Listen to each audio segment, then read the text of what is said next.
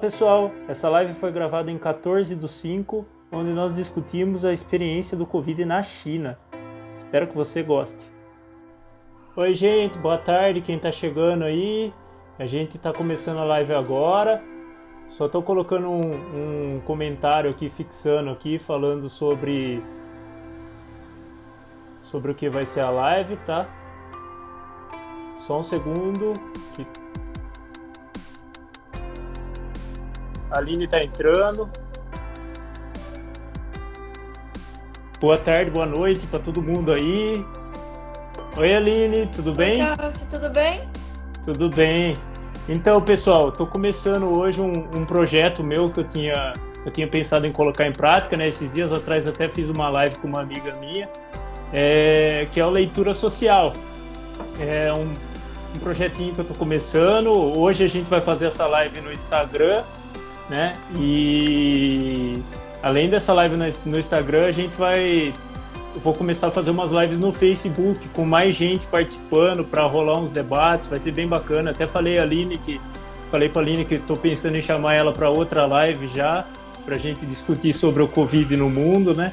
E agradeço todo mundo que está aí, tem 13 pessoas aí ao vivo por enquanto, né, com a gente. Eu acredito que vai passar bastante gente aqui na live. E obrigado, Aline, de você ter cedido o seu tempo e você estar tá presente com, comigo aí na live. Imagina, prazer é meu. Você acha? Conversar sobre isso, ainda mais assim, tópico que está tão quente e a gente recebe tanta notícia diariamente de diversas fontes, assim, né? Então eu acho, inclusive ontem mesmo eu participei de um painel lá da Universidade do Chile, que também está um, basicamente o mesmo tópico, assim, né? Política, diplomacia pública da China. Então tem muita coisa sendo falada, muito artigo sendo publicado. Um prazer é meu estar tá aqui pra gente ter conversa mais informal, que é mais gostosa, né? Trocar informação. Obrigada, pessoal, por estar assistindo aí. Falei pro pessoal vir assistir, que dá pra assistir de pantufa, não é, Cássio? É, lógico, dá pra assistir de pantufa. Até a gente, se quiser dar uma enganada, dá pra ficar de short do pijama por baixo, ninguém vê. Aquele home office. É, exatamente. Obrigada e... pelo convite, viu, Cássio? Obrigada mesmo. Eu, eu que agradeço por você estar presente. Deixa eu, eu, iniciar começando perguntando quanto tempo faz que você está lá em, em Wuhan, na China? Como que foi que você foi parar lá? Começar a contar a história, né? Como é. eu moro na China já há quatro anos. Esse seria o meu quinto, se eu não tivesse trancado para fora de casa, né? Esse seria o meu quinto ano lá. Eu cheguei em Wuhan, sempre morei lá, todos esses quatro anos eu morei lá em Wuhan. É, cheguei lá em março de 2016. Porque, bom, vou contar desde o início, né? Posso contar minha formação? Pode, fica à vontade. No colo, aí, China. Eu entrei na faculdade na Unesp em Marília em 2008, fazendo relações internacionais. E aí, desde o começo, em 2008, eu fiz assim alguns é, estudos de análise de conjuntura. Comecei a participar de grupos de estudo na, lá na Unesp de Marília. E aí eu fiz uma análise de conjuntura, que era quadri, quadrimestre, né, quatro meses, e numa dessas análises a gente já conseguia ver, tinha, tinha a ver com política externa brasileira, a gente já conseguia ver que tinha uma ascensão de China, né, em comércio, em trocas, exportação, importação.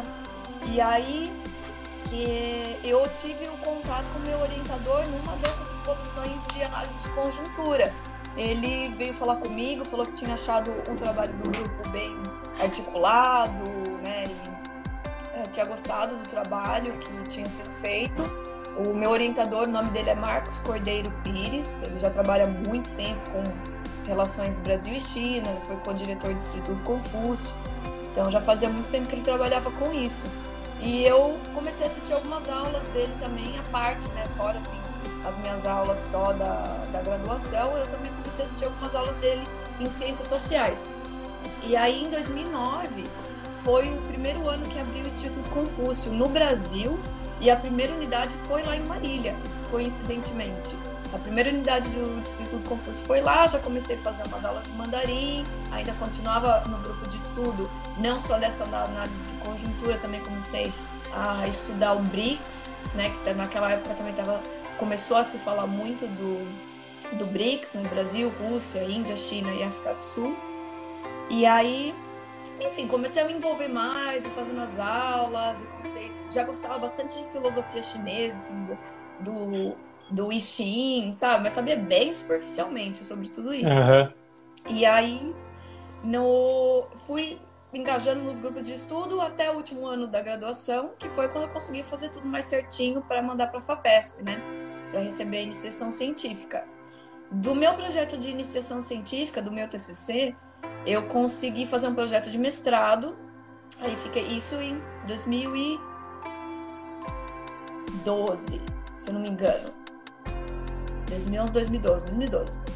E aí fiz o projeto para o mestrado, entrei no mestrado lá na Unesp mesmo, em Ciências Sociais, a grande área, e a linha era Relações Internacionais e Desenvolvimento. E naquela época eu estudava mais especificamente as relações do Brasil com a China, né? parceria estratégica. Aí tinha levantado algumas épocas, eu dividi em três períodos, e aí cada época era meio que assim focado numa esfera de parceria, primeiro científico-tecnológica, depois comercial, na década de 2000, e depois viria a ser uma, um novo período depois de 2012, que foi quando a China alavancou o Brasil como parceria estratégica global, que era um pouco diferente do que era antes. E, e aí seria um pouco mais político-diplomático, sabe? A partir dessa da, de 2012. E aí fiz uma parte do mestrado eu fiz é, o mestrado sanduíche, foi em 2013, na Argentina, na Universidade Nacional de La Plata. Fiquei um pouquinho menos, pouco menos do que é, um semestre lá. E participei também de alguns assuntos estratégicos, acho que era Estratégia Nacional para o século XXI, ou algum nome parecido. Tive umas aulas lá, fiquei lá e apresentei trabalhos também, voltei para a Argentina depois apresentar os trabalhos que eu tinha feito lá. E, e aí quando eu qualifiquei, eu voltei para o Brasil, quando eu fui qualificar a minha tese de, de mestrado, aliás, dissertação de mestrado, né? Eles acharam que estava um escopo um pouco amplo, né? Que ainda, ainda dava para manga, eu já tinha escrito bastante coisa por causa do TCC. Aí juntei, fiz um, um livrão de coisas que eu tinha escrito. Aí eles falaram, tá muito. É, tá muito longo, né? Isso aqui. E aí decidiram me passar direto para o doutorado. Né? Apesar de que isso, naquele momento, para mim, parece que sumiu o Cássio, gente. Cadê o Cássio? Sumi, peraí, tô aqui. Só, eu só virei a câmera, não sei o que, que eu fiz que eu virei a câmera, peraí. Tá. E... Tá aí embaixo, eu acho, Cássio, é aqui embaixo, no, na, na carinha aí. Não sei se aparece mesmo que para mim que aparece para você. Não, aqui sei lá o que aconteceu. Eu fiz alguma coisa errada. Pera aí que eu já vou voltar. Tranquilo. Vou, vou Pode ir falando, pode ir falando. Beleza. Então, aí eu passei, eles me passaram direto pro doutorado. Apesar disso parecer uma coisa boa, é meio que é, não é muito vantajoso não, viu? Depois eu vi. Porque parece que, pô, o trabalho é bom, nossa, cai nessa de que o trabalho tá bom, sabe? Uhum. E aí uhum. depois eu não tinha é, como trabalhar, porque eu não tinha mestrado, né? E pra dar aula em universidade mais tarde, como eu tinha a intenção antes, eu não tinha mestrado. E aí também depois dificultou o negócio da bolsa, eu tinha bolsa FAPESP para mestrado, mas aí depois quando eles me passaram para o doutorado, tava bem naquela época que a FAPESP tava cortando bolsa. E adivinha, não quiseram renovar a minha bolsa. Então eu tava sem bolsa, não tinha mestrado, era mais difícil para conseguir emprego. Tava nesse limbo, assim, sabe? Eu tava pesquisando, voltei para Pedreira naquela época, acho que eu fiquei. Cheguei a ficar uns seis meses aqui em Pedreira. Um ano foi ao todo, até eu ir para China. Voltei uhum. para cá, continuei pesquisando, né, escrevendo para o doutorado. E aí, no meio do ano de 2015, foi em julho de 2015, meu orientador é, me ligou e disse que tinha um edital que foi aberto para dar aula de português na China e não tinha ninguém para ir, se eu não gostaria de ir. Eu longe de ter uma graduação de letras, né? Mas, é, até, até fazer toda a análise, assim, para eu poder ir mesmo, foi um processo. É, era para ter ido em setembro de 2015, mas obviamente por causa do processo burocrático não deu. Aí eu fui para lá em, é, em 2016. Achei piada no começo, achei que meu, meu tutor, né, meu orientador, estava fazendo piada. Você já pensou em morar na China? Eu, claro, como não? Dando risada, não achava que ia acontecer, né? E aí fui fazendo a papelada, quando eu vi já tinha mandado currículo, já me mandaram contrato, aí que eu vi que o negócio ficou sério, né? Aí, nossa, agora, agora eu vou ter que pensar de verdade. Pois fui, eu lembro ainda que eu quis ficar até o último momento aqui no Brasil. Eu cheguei lá na China, foi num domingo. Na segunda eu tava dando aula, você ideia. Nossa! Não, não contava chegou... com jet lag, não, não tinha nem ideia.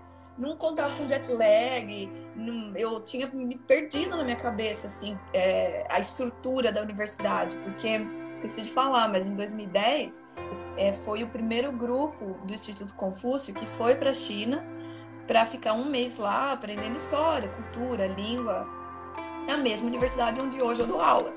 Então eu fui nesse primeiro grupo que foi para lá em 2010, eu fui também.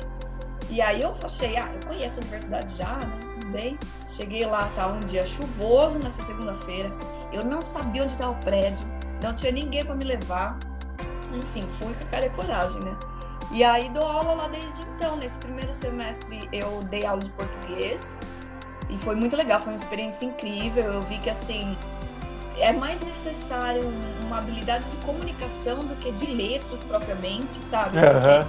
Tem que ensinar o básico, não adianta vir com um nome difícil, que tem que ensinar o básico, tem que ensinar som, entendeu?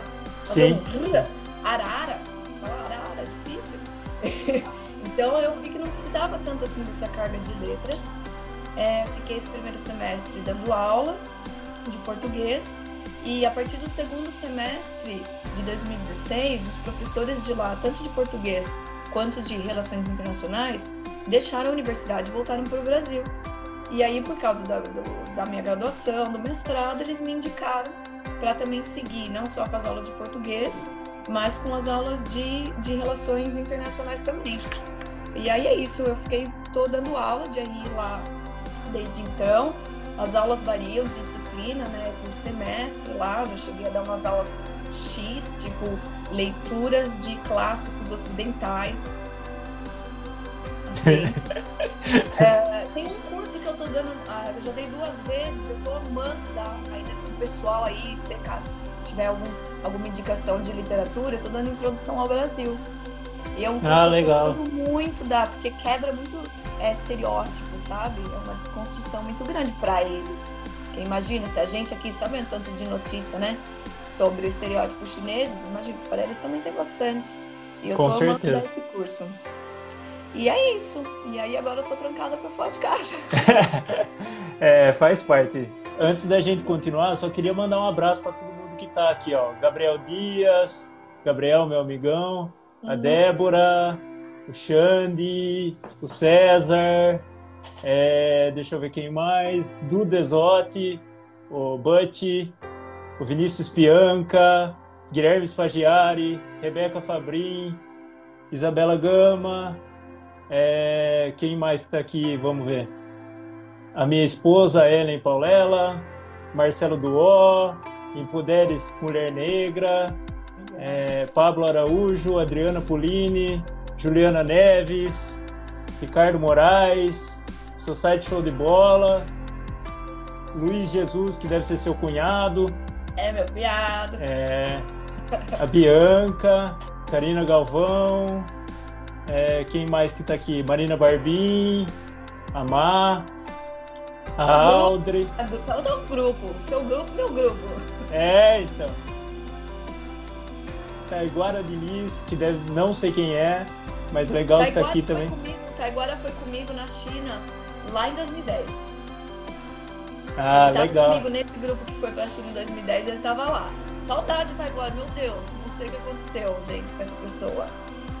O Felipe, a Gi, enfim, nossa, tem uma galerona aqui, tô super Obrigada, feliz, ó. gente. Bastante Obrigadão. gente aqui. Bem legal.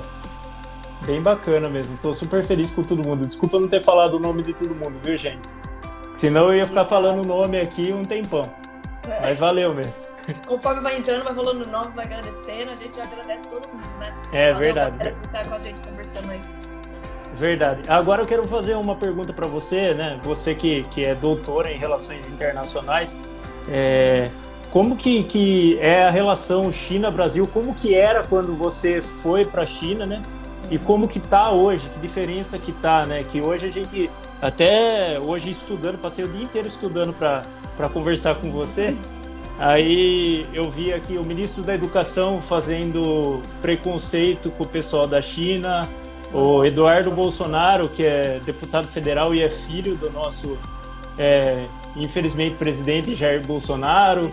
Enfim, é, a gente vê que a relação hoje ela está mais desgastada por essas questões, né? E a gente sabe que a China é um parceiro estratégico, né?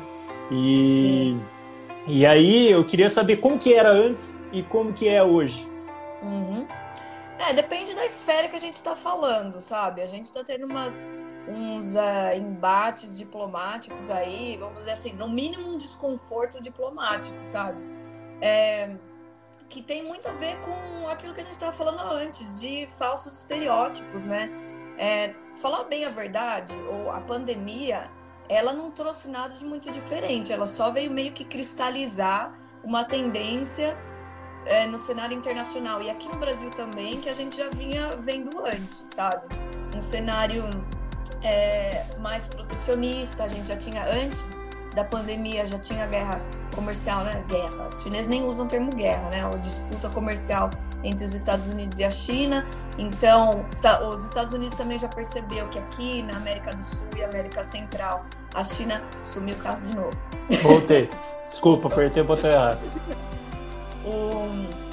os Estados Unidos já tinham percebido que aqui na América do Sul, na América Central, a China já estava tomando conta em termos comerciais, né?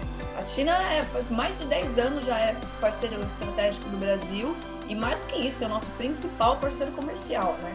A China, as nossas exportações para a China chegam a 47%, é quase a metade da exportação, desculpa, para a China não, para a Ásia. Quase a metade da exportação que a gente tem aqui no Brasil é para a Ásia e, óbvio, não preciso nem dizer que grande parte é para a China, né? Então, o que, que veio a consolidar, assim, vou falar um pouco do aspecto comercial, aí depois eu falo um pouco do, do aspecto diplomático, que é um pouco mais complicado, né? Um uhum. mais, é, uh, com o debate comercial aí entre a China e os Estados Unidos, já tinha crescido um pouco as nossas exportações para a China, porque a China parava de comprar alguns produtos dos Estados Unidos, tipo a soja, né? É, e começou a comprar um pouco mais do Brasil. Essa tendência, por mais que a gente tenha a sensação que está tudo muito indo tudo muito mal, a única exportação, né, em termos de volume, tá? Preço não, porque o preço, óbvio que com o cenário de pandemia, o preço varia, tende a cair, né? Então, não tirando em termos de valores, em termos de volume, a única região para que as nossas exportações cresceram foi para a Ásia. Né? Enquanto assim é, caiu em torno de 20% para a América do Norte, é, 57% na América Central e Caribe, 20 e tantos por cento aqui para a América do Sul, para a Ásia aumentou 13%. Para a China sozinha aumentou um pouco mais de 11%. Então, assim, o que a gente sente com o cenário da, da diplomacia pública, assim, né, da, da, com, com publicação aí, a gente vai falar sobre, né, o, do ministro da Educação, do Weintraub, é, no cenário comercial, isso não, não tá, felizmente, imagino, né? Isso não está sendo traduzido numa queda muito vertiginosa, inclusive está crescendo, né? Uma que porque, bom. Né? É Menos bom, mal, né? Pô, é, apesar de falarem mal do nosso principal parceiro comercial, a gente tá comprando a gente, né? Bem isso. É, então, assim, já vinha um pouco crescendo mais essas exportações para a Ásia, porque tinha essa questão Estados Unidos China. É, mas agora a gente está num diferente momento né, da crise. A China ela está começando a sair, ainda que também tateando, né, experimentando. Meus amigos todos estão cobertos do pé a cabeça. a universidade lá de Hubei mesmo, o pessoal tá, não, já não está é, completamente fora, assim, saindo e tal, ainda tem uma certa restrição de horário para sair, número de dias da semana, enfim, tem que usar um, um, um cartão, né? É, falando, atestando sobre a sua condição de saúde, enfim, ainda tem todos esses quesitos. Mas aos poucos está voltando, né? E aí então, agora que obviamente da relação com os Estados Unidos está um, um pouco mais sensível, a relação com o Brasil tende a melhorar um pouco. Ainda que assim, o Brasil não chega nem 3% das, uh, das uh, importações, né? Para a China? De tudo que a China compra no mundo, o Brasil não atinge nem 3%. É, é muito desproporcional eles serem tanto na nossa pauta exportadora e a gente não ser nem 3% na pauta exportadora deles. Mas é, tem uma brecha, vamos dizer assim, sabe? Tem uma brecha, uma brecha que eu imagino que o comércio brasileiro vai aproveitar. É, apesar de, de variação no, no, preço das commodities. Agora, tem a questão da diplomacia, né? Como você falou, o ministro, o Entrab, ele, ele publicou, acho que, eu não lembro, acho que foi no Twitter, é, com o sotaque do Cebolinha, sabe? Isso, até, até, eu, é, até eu vou ler aqui, ó. Geopoliticamente, quem poderá saiu fortalecido em termos relativos dessa crise mundial? Poderia ser o Cebolinha? Quem são os aliados no Brasil do plano infalível do Cebolinha para lá dominar o mundo? Sei lá, o Cascão ou a mais amiguinhos? Então, ou seja, né? Ao é. nível, você tem noção, ao nível da maturidade do ser humano de tirar um, um sarro dessa maneira, né? Enfim, você pode beliscar diplomaticamente outros países, pode, isso é comum, acontece. Agora, dando dados, né? Dando assim, é, cobrando transparência, que já muitos países estão fazendo com a China. Agora, nesse nível, eu fico indignado. Bom, enfim, para além da minha indignação, o que aconteceu foi que ele, ele, ele, na verdade apagou o conteúdo, né? Porque o, o embaixador aqui também tem o. Não só ele, como também tem, teve algumas falas do. É, do da. Como é que fala? Centro, não é centro. Grupo de Indústria e Comércio, eu perdi a primeira palavra. Não tem problema. Ah. Um grupo né, de comércio e indústria organizado entre Brasil uhum. e China. Eles tiveram alguns pronunciamentos, o embaixador, claro, que pediu uma retratação, né? Porque foi uma maneira muito agressiva, ele não só, não só tirava sarro, né, do, do acento chinês com relação ao nosso R brasileiro, como ele também falava que a China ia sair beneficiada da, da pandemia, num tom meio que assim, é, que foi feito de propósito, que é um, um tom que os Estados Unidos também já estavam usando, né? é, até, até trouxe aqui também para falar para você, né? que tem, tem duas. Uh, no mês 4, né, os Estados Unidos fez um, várias afirmações aqui, ó. O Mike Pompeo disse que os Estados Unidos acreditavam fortemente que Pequim falhou em informar o surto do coronavírus. Aí ele escreveu assim: vocês vão lembrar que os primeiros casos foram, foram conhecidos pelo governo chinês, talvez desde novembro, e sem dúvida desde meados de dezembro. Levaram tempo para apontar para o resto do mundo, incluindo a OMS.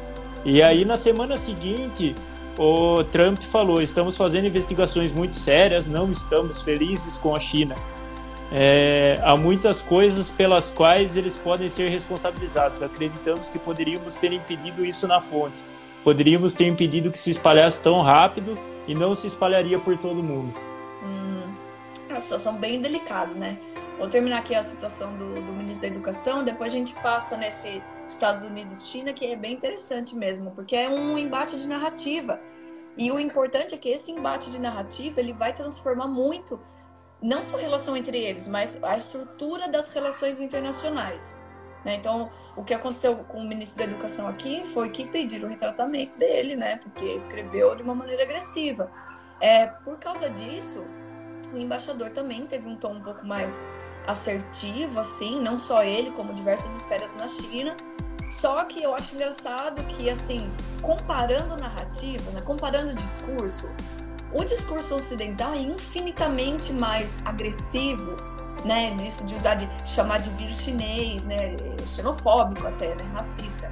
O vírus Com chinês, certeza. ou super mais agressivo. E aí quando a China tem que tomar um tom mais assertivo, aí pronto, é guerra, e vai vir a terceira guerra mundial, e a China que vai dominar o mundo e tá chegando China, sabe? Um pouco desponderado, ao meu ver, assim, né? Porque até ontem comentaram na Universidade de Chile, lá no painel, de que a China parecia sempre o maduro da sala. sabe? Quando tava todo mundo no embatezinho e publicando no Twitter, a China sempre pareceu aquele para amenizar, não, é. Estamos na era de desenvolvimento pacífico, né? Era de, era de paz e desenvolvimento, vamos baixar a bola, é, questão da globalização, vamos manter é, conectados, né? No sentido da globalização, do, multi, do multilateralismo. E aí agora que a China começa a usar uns termos mais assertivos, que já eram termos usados há muito tempo no cenário internacional, aí parece que vai pegar fogo no parquinho, né? Tem até uma pergunta aqui, Aline, é, sobre esse assunto mesmo, né? Araújo vai entrar, querem impor ideologia xenofóbica do porno filósofo ou é só para desviar a atenção? Como? Repete, por favor, Cássio. É, Araújo vai, vai entrar querem impor a ideologia xenofóbica do pornô filósofo, que é o Olavo de Carvalho, né? Ou é só para ou é só para ou é só para desviar a atenção? Ah, aliás, gente, só, só dá, dá uma licencinha antes de você responder. Aqui embaixo tem uma caixinha, eu nem sabia que existia isso. Tem uma caixinha aqui que tem uma interrogação. Se alguém quiser fazer uma pergunta, fica mais fácil de visualizar a pergunta aqui embaixo. Hum, não sabia. Legal, não sabia isso aí não. Legal. Então, é... eu acho que são as duas coisas um pouco, porque assim, conseguir, isso é inerente à história. Conseguir delinear bem, certinho, assim, um inimigo, fica muito mais fácil para lidar com assuntos quando se trata de mobilização. O que a gente já tem visto é uma perda de mobilização é, com relação ao governo do Bolsonaro, né? A gente tem uma desestruturação até. Saiu, saiu Moro, saiu é, o ministro da, da Saúde no meio da pandemia. Então a gente já está vendo meio assim uma fragmentação. Não tem um diálogo presidência, é, governos, né? Governos estaduais, prefeitura, também uma, entre aspas, uma bagunça, né? Então a gente já, já vê essa articulação e sempre serviu a qualquer nação na história formular um inimigo comum em termos de mobilização e união, ainda que seja só a mobilização da radical, né, da extrema direita do Brasil, ainda que seja a mobilização só dessa área, já serve um pouco ao propósito, entendeu? É, o difícil é que assim eles estão focalizando nesses, é, nos termos diplomáticos de, de saúde esquecendo tudo que vem da área de comércio, né? Por sorte, digo que assim por sorte, tem algumas ações mais individualizadas, né, dos governos, das empresas também que têm interesse é, em comercializar com a China. E a China em si mesma também já vem, de novo falo, né, que veio cristalizar a pandemia, também já vem de uma linha que não é muito restritiva com tipos de governo, como era os Estados Unidos, né? Ah, tem que ser uma democracia do tipo liberal, é, para daí a gente poder comercializar. Teoria tá? Só em teoria, só em discurso retórico. Porque na prática a gente sabe bem que não é assim, né? Os Estados Unidos têm um padrão de manter é, ditaduras é, e quando eles não podem sustentar mais esse amigo é, que eles têm nessas ditaduras, aí se junta o povo e as forças armadas e quebra a ditadura, né? Tira o poder. Mas enfim, é, é, essa a gente tem a sorte de que a China ela se pauta muito pela, pelo pragmatismo.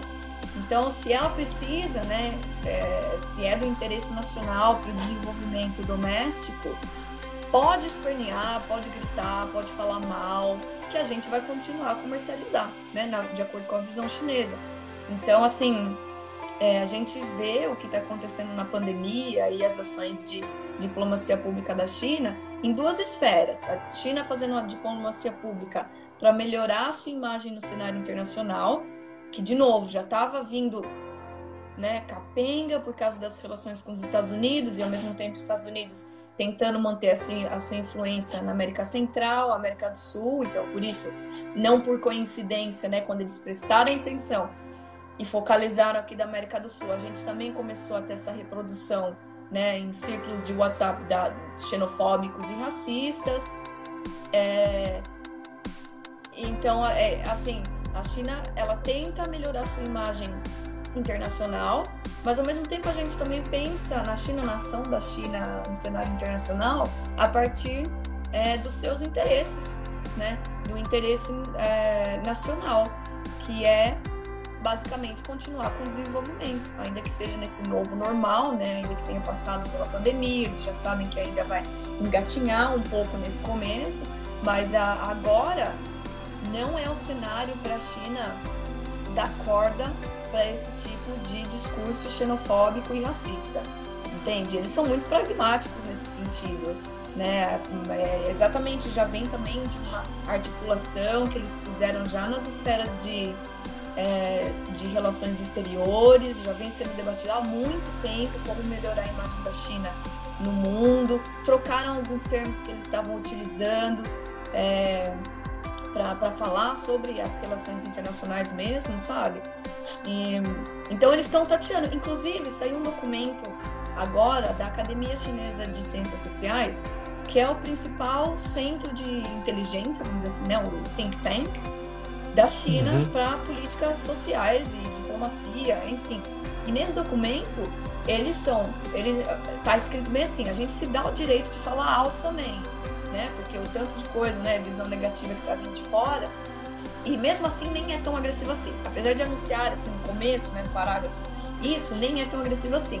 Aí o que eles falam é, primeiro eles detalham como é que tem sido uh, a visão dos Estados Unidos com relação, a, com relação à China, falando que a China, na verdade, o vírus veio do laboratório de pesquisa de Wuhan é, e que é, tardou em, uh, em avisar né, o cenário internacional, a OMS, sobre as repercussões desse, do que poderia ser esse novo perigo desse novo vírus. Acusam sobre a transparência, né, quanto aos números, quanto aos fatos principalmente depois da morte do primeiro doutor lá que, é, que foi comunicar que era um tipo, uma estrutura diferente de vírus, e aí ele faleceu, né? E isso foi gerando assim uma panela de pressão, sabe? Eles detalham tudo isso no começo e falam basicamente assim: a gente vai uh, responder a todos esses ataques com dados. E isso, assim, parece fácil. Fala assim, não, tudo bem, você contrapõe argumento, né? Fala uhum. um dado, parece teoricamente, ainda que no Brasil a gente está num cenário que não é bem assim, teoricamente a melhor coisa a se fazer, né? Você dá com pesquisa científica, não tem o que falar, pronto, contra fatos uhum. ou argumentos, né? Mas isso é muito diferente para a China. Eles estão num processo de aprendizado muito grande, porque é, custa um pouco ao todo o sistema, né, burocrático e tal, custa a China ainda ter a mesma sensação, ou os mesmos parâmetros de, de transparência que já vem no Ocidente de um longo prazo, entende? Desse nível de coordenação de comunicação e tal. Então, isso para mim, ao meu ver, já é algo que a China aprendeu muito, aprendeu. Já vinha comentando sobre, já vinha delineando e a pandemia só acelerou, foi um catalisador para eles terem essa comunicação, né? É, mas a gente falha em entender que isso é um processo, né? não é de um dia para o outro, é em processos jurídicos, é, burocráticos, de influência, né? grupos de influência. Isso tarda um pouco a acontecer para ter essa transparência que a gente está acostumado aqui, né? no nosso sistema democrático liberal, que não é o sistema lá, entendeu? Então tem os seus pontos bons, seus pontos ruins com o sistema lá, depois a gente pode passar por eles, né? em como controlar né? na, na época da contenção. Uh, mas eu acho que a China é muito mais pragmática, vai ser muito mais assim estratégica e não dá ouvidos a esses quesitos diplomáticos, diplomáticos pequenos, porque eles sabem que vem em sua grande parte dos Estados Unidos, entendeu? Uhum. Uh, e continuar com o seu comércio. Toca, toca a vida. Entendeu? Se precisar ser mais Entendi. assertivos, teremos. Uh, mas sem também pautar para o conflito. Tanto que o exemplo que eu dei, eles não usam nem o termo guerra na China. Guerra uhum. eles não usam esse termo guerra. Entendi. Tem uma pergunta aqui é, do Gabriel que ele está perguntando onde você está. Eu acho que as pessoas devem estar um pouco curiosas. Né? Eu estou no quarto da lista Desk. Entendi. Brincadeira, eu estou no Brasil, estou em Pedreiro, na casa dos meus pais. Estou em São Paulo. É legal. Tem, tem alguma, alguma previsão de você voltar para lá ou é só depois que tudo isso passar, que tiver tudo realmente normalizado? Tá, tá todo mundo só na dúvida, Cássio. Não tem nenhuma previsão ainda para voltar. Alguns estrangeiros já estão voltando para a China, mas os que estão voltando, eles têm que ficar em quarentena. É, se tiver algum lugar já específico, né? As pessoas que vão, por exemplo, os voos né, de maior quantidade que vão em Pequim, Xangai, pessoas que moram nessas cidades, elas vão para casa e tem que necessariamente ficar lá durante duas semanas de quarentena. É as pessoas que não moram nessas cidades onde o voo chega, elas são direcionadas para lugares específicos. Mas é, quando é meio que de urgência, né, ou de outros países que já estão liberando voo, aqui pra gente não tem ainda nenhuma previsão. Eu agora estou dando aula online, né, posto as coisas, faço os vídeos, não tenho aula ao vivo, né, porque o FUS não permite. Uhum. Mas é a única coisa que a universidade me deu assim meio que norte, porque o meu visto de trabalho acaba em julho, né? É anual o meu visto. E aí eu tava desesperada, como é que eu vou renovar visto? Como é que, que vai acontecer? Mesmo se eu voltasse para o Brasil de fato, minhas coisas estão todas lá, documentos, né, enfim.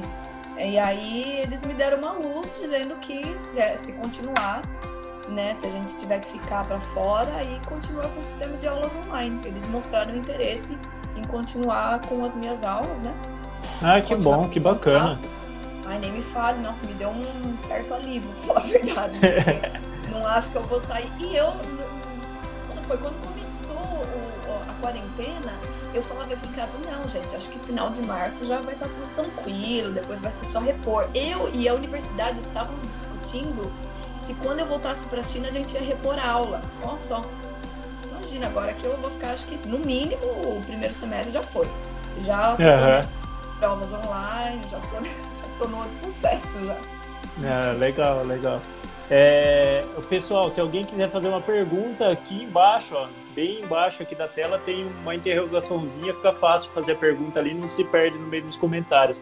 Então hum. pode perguntar por ali.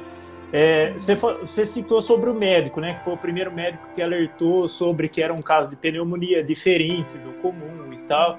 Né? Ele fez isso em meados de dezembro, salvo engano, né? E, então, é. E a China avisou o mundo no dia 31 de dezembro de 2019. É, uhum. já, tem, já tem até pessoas falando que existiam, o coronavírus já estava rodando ali na, em Wuhan, ali na, na província de Hubei, né? É, desde novembro ou do início de dezembro no máximo. É, você acha que assim, a, você pelo conhecimento que você tem de China, que você está lá há cinco anos e tal, você acha que isso foi intencional ou eles não sabiam com o que eles estavam lidando e a hora que eles perceberam o que era, que eles avisaram todo mundo? Uhum. Ah, é, é difícil falar que foi intencional quando é algo que surge, né? É muito fácil da nossa perspectiva, uma vez que já aconteceu um surto, né? Falando surto lá na China, é muito fácil falar, ah, vocês não viram antes? Ah, vocês não sabiam?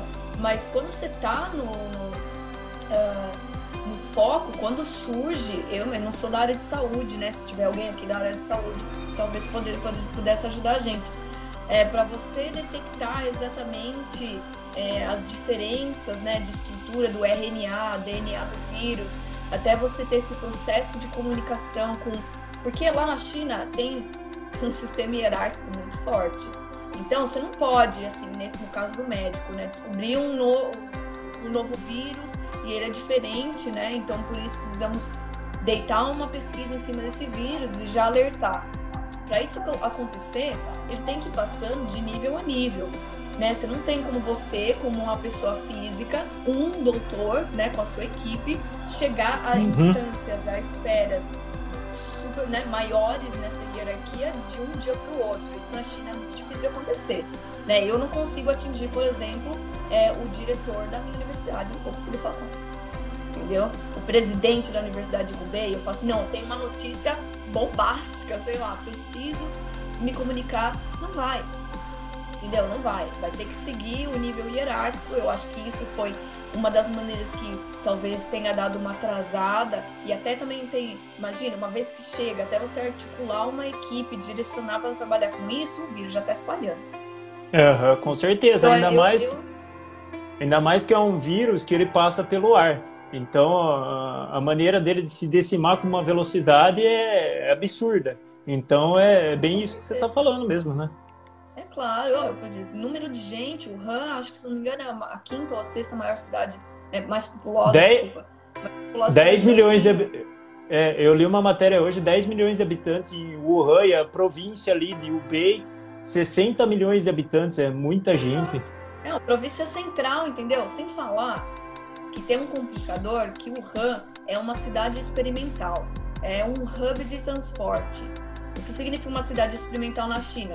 Nenhuma política que eles vão mudar lá, eles vão implementar no país todo de uma vez, é, né, para todo mundo seguir. Eles usam essas cidades experimentais em termos de tecnologia, sabe? Pagar coisa por celular, é, colocar catraca pro pessoal atravessar o, a rua, sabe? Umas, umas inovações assim, a bicicleta, né? Eles aplicam nessas cidades experimentais e aí depois disso, se der certo, eles espalham para outros setores, né? Uh, então, a, a, o RAM em si é um ponto de, uh, vamos dizer assim, inflexão, entende? Onde vai muita gente, transporta muita coisa. Tem um dos. O Han é uma cidade grande que é dividida em três, vamos dizer assim, três distritos, vai?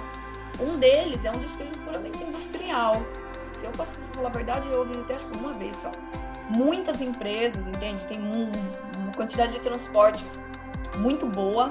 Por falar nisso, uma rede de transporte fantástica, muito boa. Ônibus, táxi, é, redes é, privadas também, né? Uber, o Didi lá.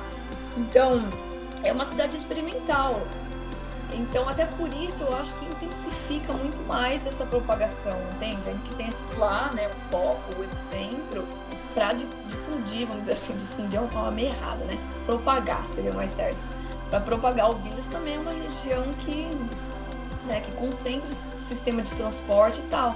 Então, até você chegar num nível de fechar.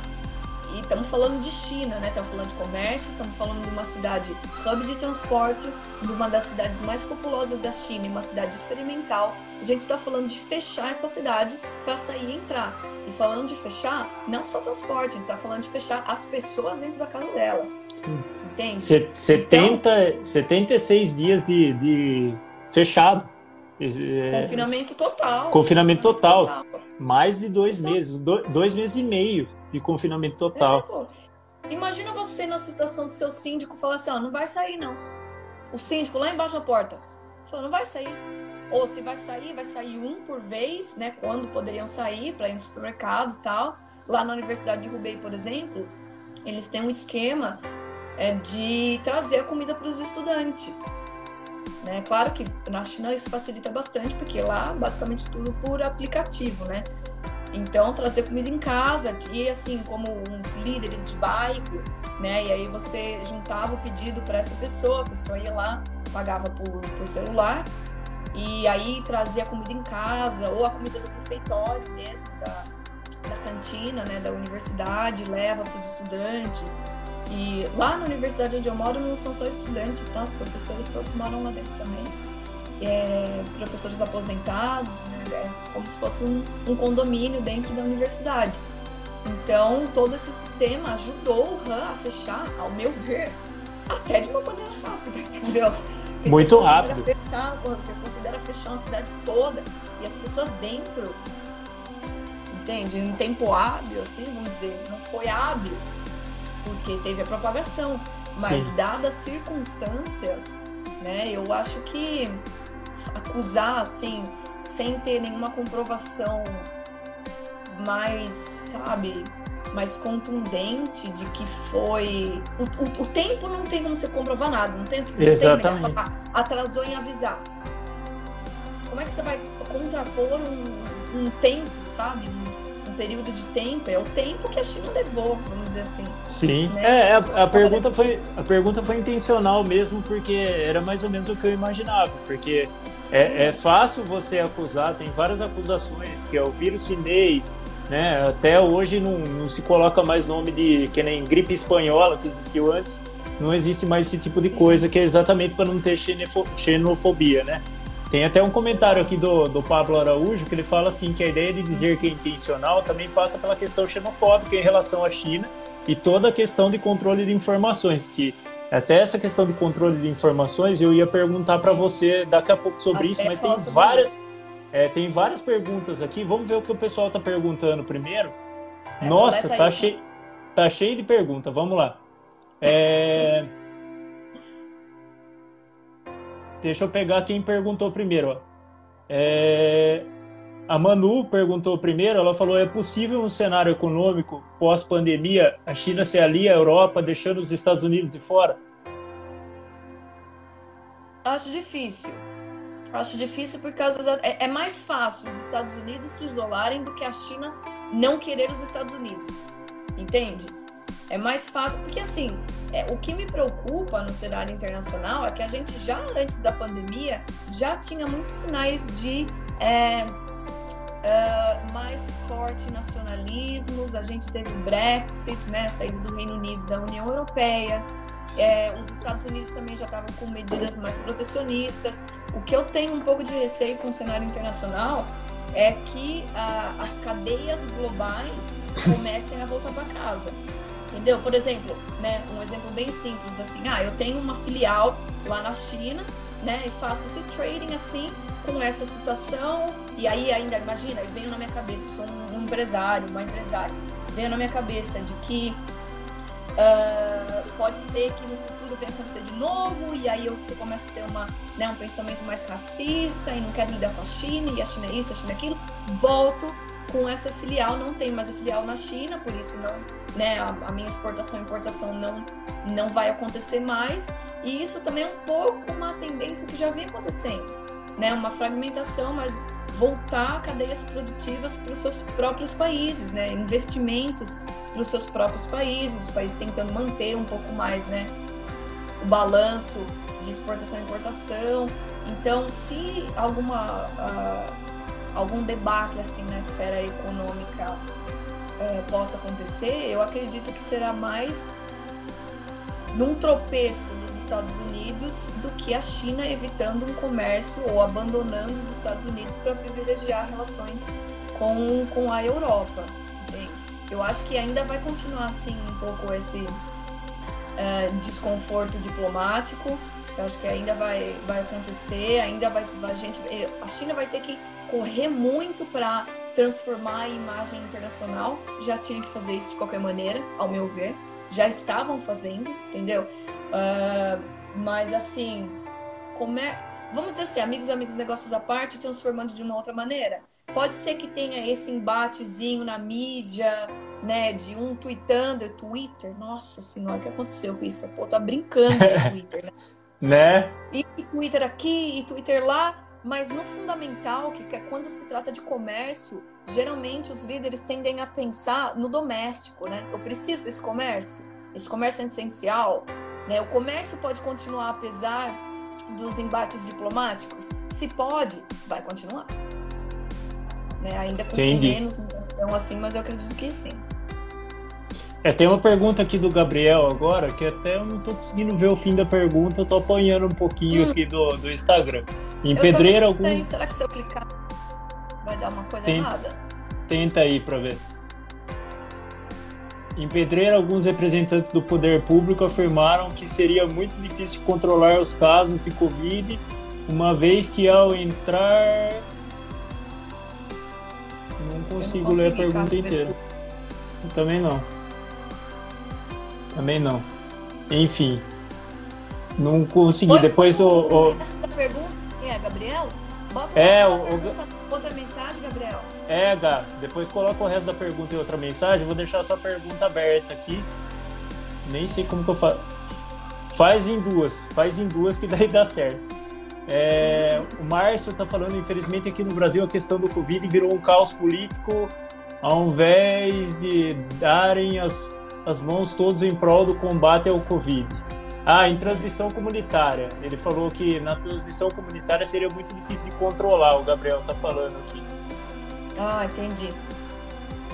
É, agora, o, e, a pergunta toda na... eu perdi agora.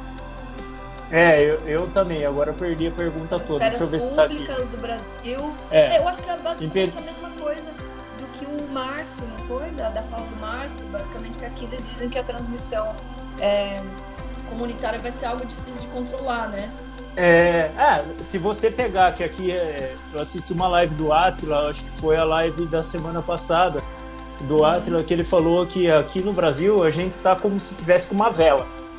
A gente está com uma vela e a gente está. Uhum. Quem está chegando até o sistema de saúde que a gente está é, conseguindo descobrir que está com coronavírus, né? E às vezes a gente faz um teste rápido, dá um falso negativo e a gente abandona aquele caso porque não é mais positivo, daí a pessoa vai para casa e, e, a gente vê que aqui é uma vela. A gente é o, é o sexagésimo país que, que em testes, ou seja, a gente está uhum. testando muito pouco.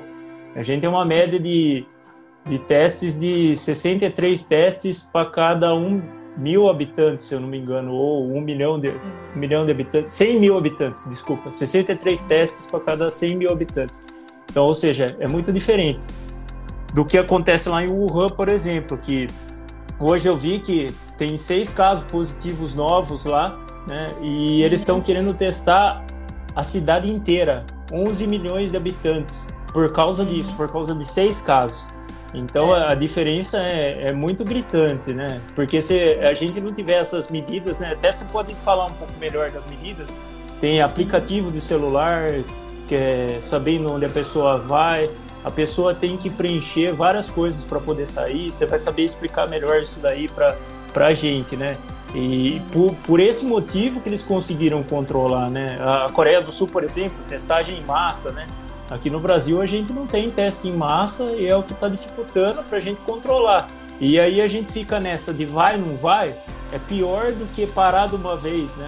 É, a economia é muito mais afetada com essa questão de ah, agora eu vou, eu solto um pouco, daqui a pouco eu solto mais um pouco, ah, daqui a pouco eu seguro de novo, sendo que, que lá eles fizeram um lockdown por 76 dias e agora eles reabriram, só que com esses seis casos já resolveram fechar de novo. Então uhum. já tem essa situação que já é difícil com o lockdown. Imagina é, com essa situação de vai não vai. As pessoas não respeitam o isolamento. O presidente fala uma coisa, o ministro da saúde fala outra, o governador fala outra, o prefeito fala outra e não tem um discurso unificado, que complica toda a situação, né? Uhum, exatamente. Tem um professor da FGV que trabalha bastante com assuntos internacionais, né, o Oliver Stone e ele disse que é, os países que foram bem sucedidos né, em conter, na parte da contenção do vírus, eles te, tomaram alguns, algumas medidas e tem alguns elementos, né? Por exemplo, uh, uma boa articulação governamental, né, do governo central com as outras esferas, esferas uh, provinciais, esferas uh, estaduais, tem um senso de empatia, uma organização, né? É, tem possibilidade de fazer os testes em massa e o Brasil não teria nenhuma dessas, nenhum desses elementos. Entende? Eu acho que um dos principais problemas é essa desarticulação e aliado um pouco àquele pensamento de morrer, morreu. Isso me aterroriza, sabe? De não, é porque não tem caso, o negacionismo, né? Estamos falando do negacionismo. Você não precisa negar uma pandemia para não ter que lidar com ela da mesma maneira que a China lidou. Então, Exatamente. isso me assusta, ainda que você não concorde com a quarentena ou com o to total fechamento das cidades, né? Da, você não precisa aliar com o negacionismo, isso é desnecessário, não dá a possibilidade de avanço em pesquisas, em conhecimento do vírus, sabe? Você fecha portas para muitas coisas que poderiam ajudar a gente na contenção né? É, eu acho que assim, eu, eu, reconheço que o Brasil não tem a mesma capacidade de lidar com o período de contenção que a China teve, exatamente por diversos motivos, como uh, pô, quanta parte da população consegue pagar suas contas pelo celular? Mínima, entende? Ou conseguir pedir comida no iFood. Pô, quantas pessoas pedem comida no iFood? É mínimo, entende? Então aqui no, no Brasil na China também tem um pouco disso, mas não é tão sobressalente quanto no Brasil, que é a distribuição de renda, né? É a desigualdade. É gritante quando você vai conseguir formular políticas públicas para você uh, conseguir atingir as pessoas da mesma maneira, entendeu? Lockdown, né? a quarentena, para nós para mim aqui, que eu tenho um emprego garantido lá, é absolutamente diferente para uma pessoa que tem um trabalho informal, enfim, passa por esse assunto. Então eu reconheço que a China, nesse sentido, tem muito mais capacidade, né? de alinhar certas políticas que vêm do governo central para conseguir fazer a quarentena. Agora, não significa também o abandono total e o negacionismo, entende? Na China, É, vou contar mais como é que foi, porque em dezembro eu estava lá, né? Foi a primeira mensagem que eu recebi foi exatamente no dia 31 de dezembro. E eles estavam falando, porque ano novo, né? Tem muito estrangeiro lá, então o pessoal sai para comemorar. O que eles disseram, nada de vírus novo, tá? O que foi lançado, porque tava todo mundo no escuro, né? Foi uhum. a gente evitar aglomerações, evitar compartilhamento de objetos, né? É, se cuidar, enfim, a saúde, um bom sono, dormir cedo, não beber, essas coisas assim. Só que, qual que é o problema? A gente sempre recebe essa mensagem da China. Todos os anos, nos quatro anos que eu tô lá, a gente recebe várias mensagens sobre tratar a saúde, se cuidar. Oh, meus alunos, quando começa o inverno, eles começam a me mandar mensagem Assim, ó, professora, coloca blusa, professora, bebe água quente, sabe? Então tem todo esse cuidado que, quando a gente recebe uma mensagem dessa, passa a se perceber.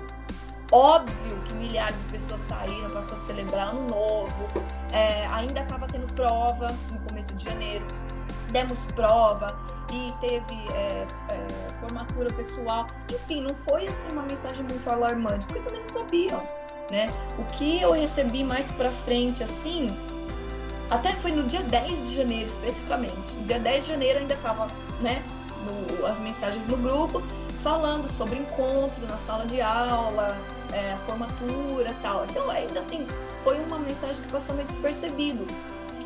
Aí eu voltei pro Brasil, né? Aqui também ninguém tá falando nada, não tinha nenhum procedimento diferente no aeroporto ainda, não, não tem nada, nem eu estava falando sobre isso.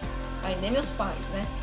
Então, depois no final de janeiro, que foi quando eles colocaram a, a quarentena, aí tudo começou a ficar muito mais restritivo.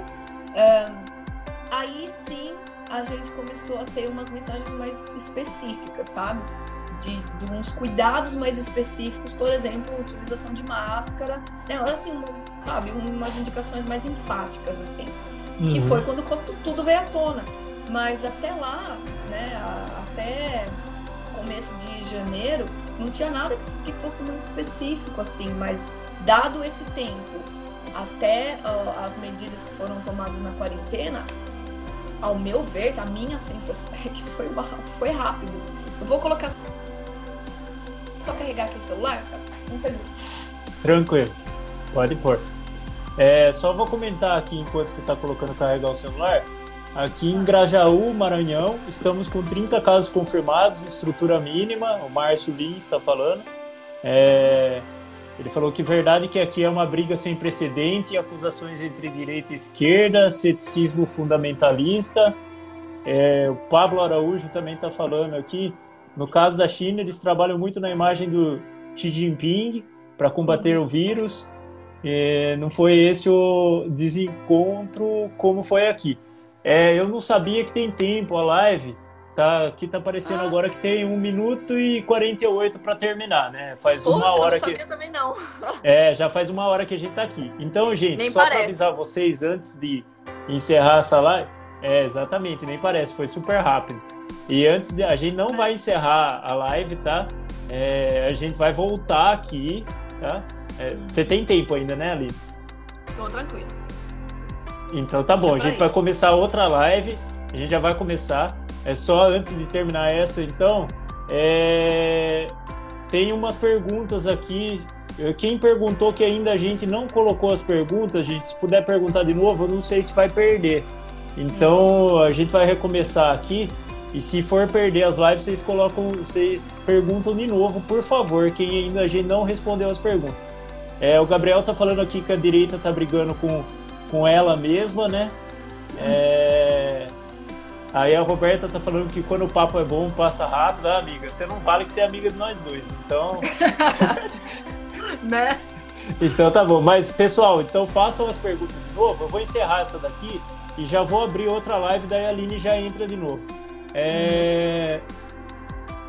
O Márcio Lins está falando que ele não é médico, mas porque só deixa de atender pacientes em casos só deixam para atender pacientes em casos graves, sendo que no início é o melhor tratamento. É, essa é uma pergunta boa. Verdade, né? Exatamente. É, e, é, e é o que estão fazendo aqui. Aqui em Pedreira a gente está vendo casos desse tipo, né? Que se a pessoa não está grave, eles mandam ir para casa e só depois de um tempo, se a pessoa continua apresentando sintomas, que ela volta para fazer o teste. O próprio uhum. prefeito falou isso. Espera aí que a gente já volta. Tchau.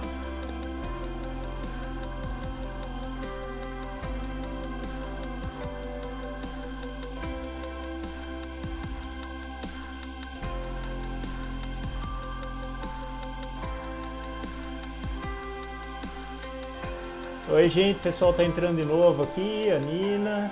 A gente vai continuar a live. Olha o Felipe aqui. Tô esperando a Aline entrar. Então vamos. A Aline já entrou de novo, vamos lá.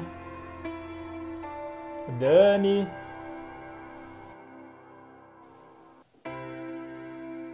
Isso, agora aceitei a Aline, tá aguardando aqui, só um segundinho. Josiele, a Audrey. A Aline voltou aqui. Voltei. Tendo uma Alguém... dificuldade para posicionar o celular aqui com o carregador. O guia aqui de novo. Nossa, pessoal, tô muito, tô muito feliz com a live, gente, porque assim, é, a experiência que a gente vê aqui, live de famoso é uma pancada de gente, né? É, só para o pessoal ir entrando, a gente vai, vai só fazer uns comentários aí enquanto isso. E a gente tá com uma média aqui de praticamente 30, 30 pessoas direto na live, é bastante gente. E daqui a pouco eu vou ver eu vou ver o resultado aqui, quantas pessoas passaram na live, mas tá passando muita gente na live, bem, bem bacana. O Márcio está perguntando se Pedreira no Maranhão. Não, Márcio, Pedreira é no interior de São Paulo. A gente tá é, na região metropolitana de Campinas. Então, Pedreira é nessa, nessa região aqui de Campinas, tá? A Elo aí tá dando risada.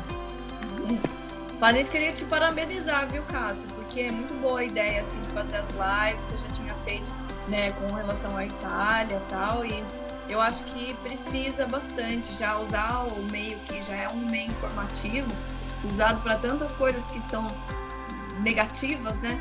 E usar para construção de conhecimento, eu sou sempre a favor. É, muito legal. E, gente, a gente perdeu as perguntas mesmo, tá? Então, assim, quem fez pergunta aí, por favor, que a gente ainda não respondeu, é... De novo. faz de novo, por favor. Ah, o Márcio está falando aqui, doutora, você é muito simpática e inteligente. Oh, obrigada, Márcio. Imagina, obrigada. É, então a gente está sem as perguntas do pessoal aqui. É, tem, eu lembro que tinha uma pergunta da Karina a respeito do, dos animais, né? Que a gente viu que até, até um comentário muito que, que todos os microbiólogos estão falando, é o próprio Atila que, que virou uma celebridade agora no momento, né?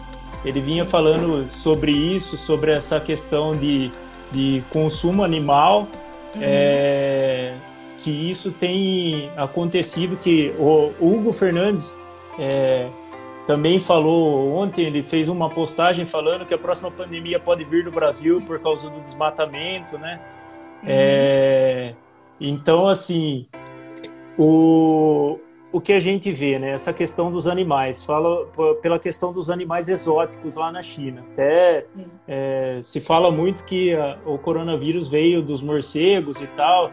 Tem vários estudos é, de microbiólogos falando que esse, essa esse comércio de animais exóticos podiam virar essa situação dessa pandemia que surgiu aqui, né? Então, é, a, per, a, pergunta é, como que é essa questão dos, dos animais exóticos lá na, lá na China? Esse, com, uhum. esse consumo, se esse consumo é, é para é alimentício, como que é que funciona isso lá? Ah, eu gosto bastante de falar sobre esse assunto, porque também eu li bastante sobre já a China e eu acho que isso envolve até é, as pessoas como, como uma humanidade, tá? Então, essa questão que do, do, do consumo de alimentos selvagens que deu é, muita margem para os comentários xenofóbicos e racistas que vieram aqui do Ocidente, tem alguns pontos para a gente considerar. O primeiro deles é que é, geralmente essa visão mais xenofóbica, xenofóbica, tá? Não estou falando de criticar comer alimentos selvagens, tá? Estou falando de visão xenofóbica com relação a isso. vem basicamente de desentendimento ou uma é, falta de interpretação do, do, momento cultural, social e econômico que a China é, passa, porque quando a gente estuda história da China e o que eles chamam de o, o século de humilhações, a China passou por um período extremamente difícil. Primeiro porque a geografia permite certos tipos de culturas, né? Tanto que a China, por exemplo, é um país que não come ou não comia, não comia tanta carne bovina tem espaço, obviamente, para colocar o gado. Então eles privilegiam é, culturas menores, como porco e ave, né? Inclusive, a, tem uma, uma, uma questão engraçada de como, como é que é o ideograma de casa, que é um porquinho dentro de um telhadinho. Entende? Então, a cultura de alimento da China, a gente esquece quando se cria uma face xenofóbica com relação a comer esses alimentos é, vem de uma necessidade, primeiramente. Aí você fala, não, tudo bem, mas a China agora, pô, tá a segunda economia do mundo e continua com esses hábitos. Ué, por que, é que você não pode comer carne? Né? Porque já tem, já tem muitas, muitos estudos falando sobre os privilégios que pode trazer uma sociedade não completamente, mas pelo menos ba balanceadamente vegetariana. Então, por que, é que você não pode comer carne? É, Porque a, é tradição Exatamente. É muito difícil, as pessoas, ainda que atinjam um certo nível econômico, e a China de fato está começando a consumir muito mais proteína, né? Uma sociedade mais rica, ela consome mais proteína. Então, a China está importando muita carne que era da Austrália, e agora teve um debate com a Austrália, está é, importando a gente. Então, muda essa estrutura, mas é muito lenta, né? O desenvolvimento econômico vai né? Em alguns anos, a China conseguiu, desde 49, principalmente desde a década de 70, crescer extremamente rápido. Agora, os hábitos de higiene com relação à vigilância sanitária, dos nossos, de acordo com os nossos parâmetros, sabe? Estándares assim ocidentais, né? Que acabam sendo os internacionais. Importante lembrar, né? Estándares ocidentais tendem a ser os internacionais, até para a Ásia. Então, os nossos estándares de vigilância sanitária, eh, de consumo, né, padrões de consumo, tradição, tem muita crença envolvida. A China, apesar de não ter uma religião oficial, tal, tem muita crença, muito misticismo, é, que é extremamente ligado com a saúde, ao entorno desses animais selvagens. Por exemplo, se acreditava comer essa sopa de morcego, vou falar sobre ela essa sopa de morcego traria vitalidade, né? Como se fosse assim, consumo de especiarias. E isso fica no imaginário. Então, é, culturalmente considerando, mudar uma sociedade ou hábitos sociais é extremamente mais difícil do que você, né, vir só por causa do seu crescimento econômico, vir e taxar isso como errado, né? Para de comer. É muito fácil falar pós, né? É muito fácil falar depois da pandemia que um hábito milenar deve ser abandonado. E, Mas e interessante a... que em Shenzhen, é, fazendo aquele esquema de cidades experimentais, em Shenzhen, que é uma cidade mais para o sul, muito dinâmica, né? Passa muito estrangeiro por lá, tem muito comércio, eles já proibiram o consumo de então, eu acredito que, assim, foi uma experiência. A China trabalha muito com é, atravessar o rio ao, ao, tocar as pedras, né? É um termo, é uma máxima do, do Deng Xiaoping, que foi quem abriu a economia da China quem realizou a reforma e a abertura lá é no final da década de 70. E ele utilizou esse termo que serve para muita coisa para entender a China. Atravessar o rio ao tocar as pedras. Você vai tentando, vai fazendo as experimentações, o que serve leva-se para frente, o que não serve abandona-se. E aí, o importante falar é que eles vão agora colocar proibição de é, consumo de animais selvagens nessa cidade. E eu imagino que se funcionar, se eles conseguirem é, colocar também em paralelo uma vigilância sanitária eficaz, isso vai se espalhar para a China. A, Aline, então, só, só, um se... só um segundinho que eu vou ter que colocar o celular carregar também. Pode continua falando, só um segundinho. Beleza.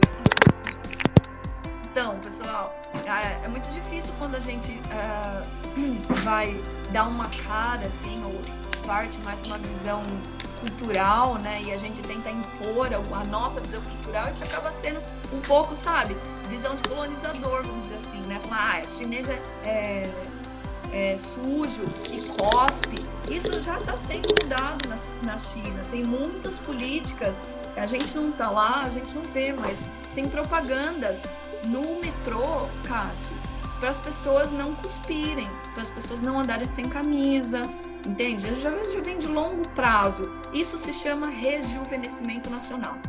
Também na China é um aspecto cultural desse rejuvenescimento. A China já entendeu que para ser um, um jogador global, vamos dizer assim, para ter essa proeminência como uma, a segunda eh, maior economia do mundo e para ter a sua influência, eles precisam também modificar alguns aspectos culturais e sociais. Eles já entenderam isso. Agora, esse prazo, entendeu? Não, não vai ser da gente falar que ah, de um dia para o outro vai mudar, porque não vai.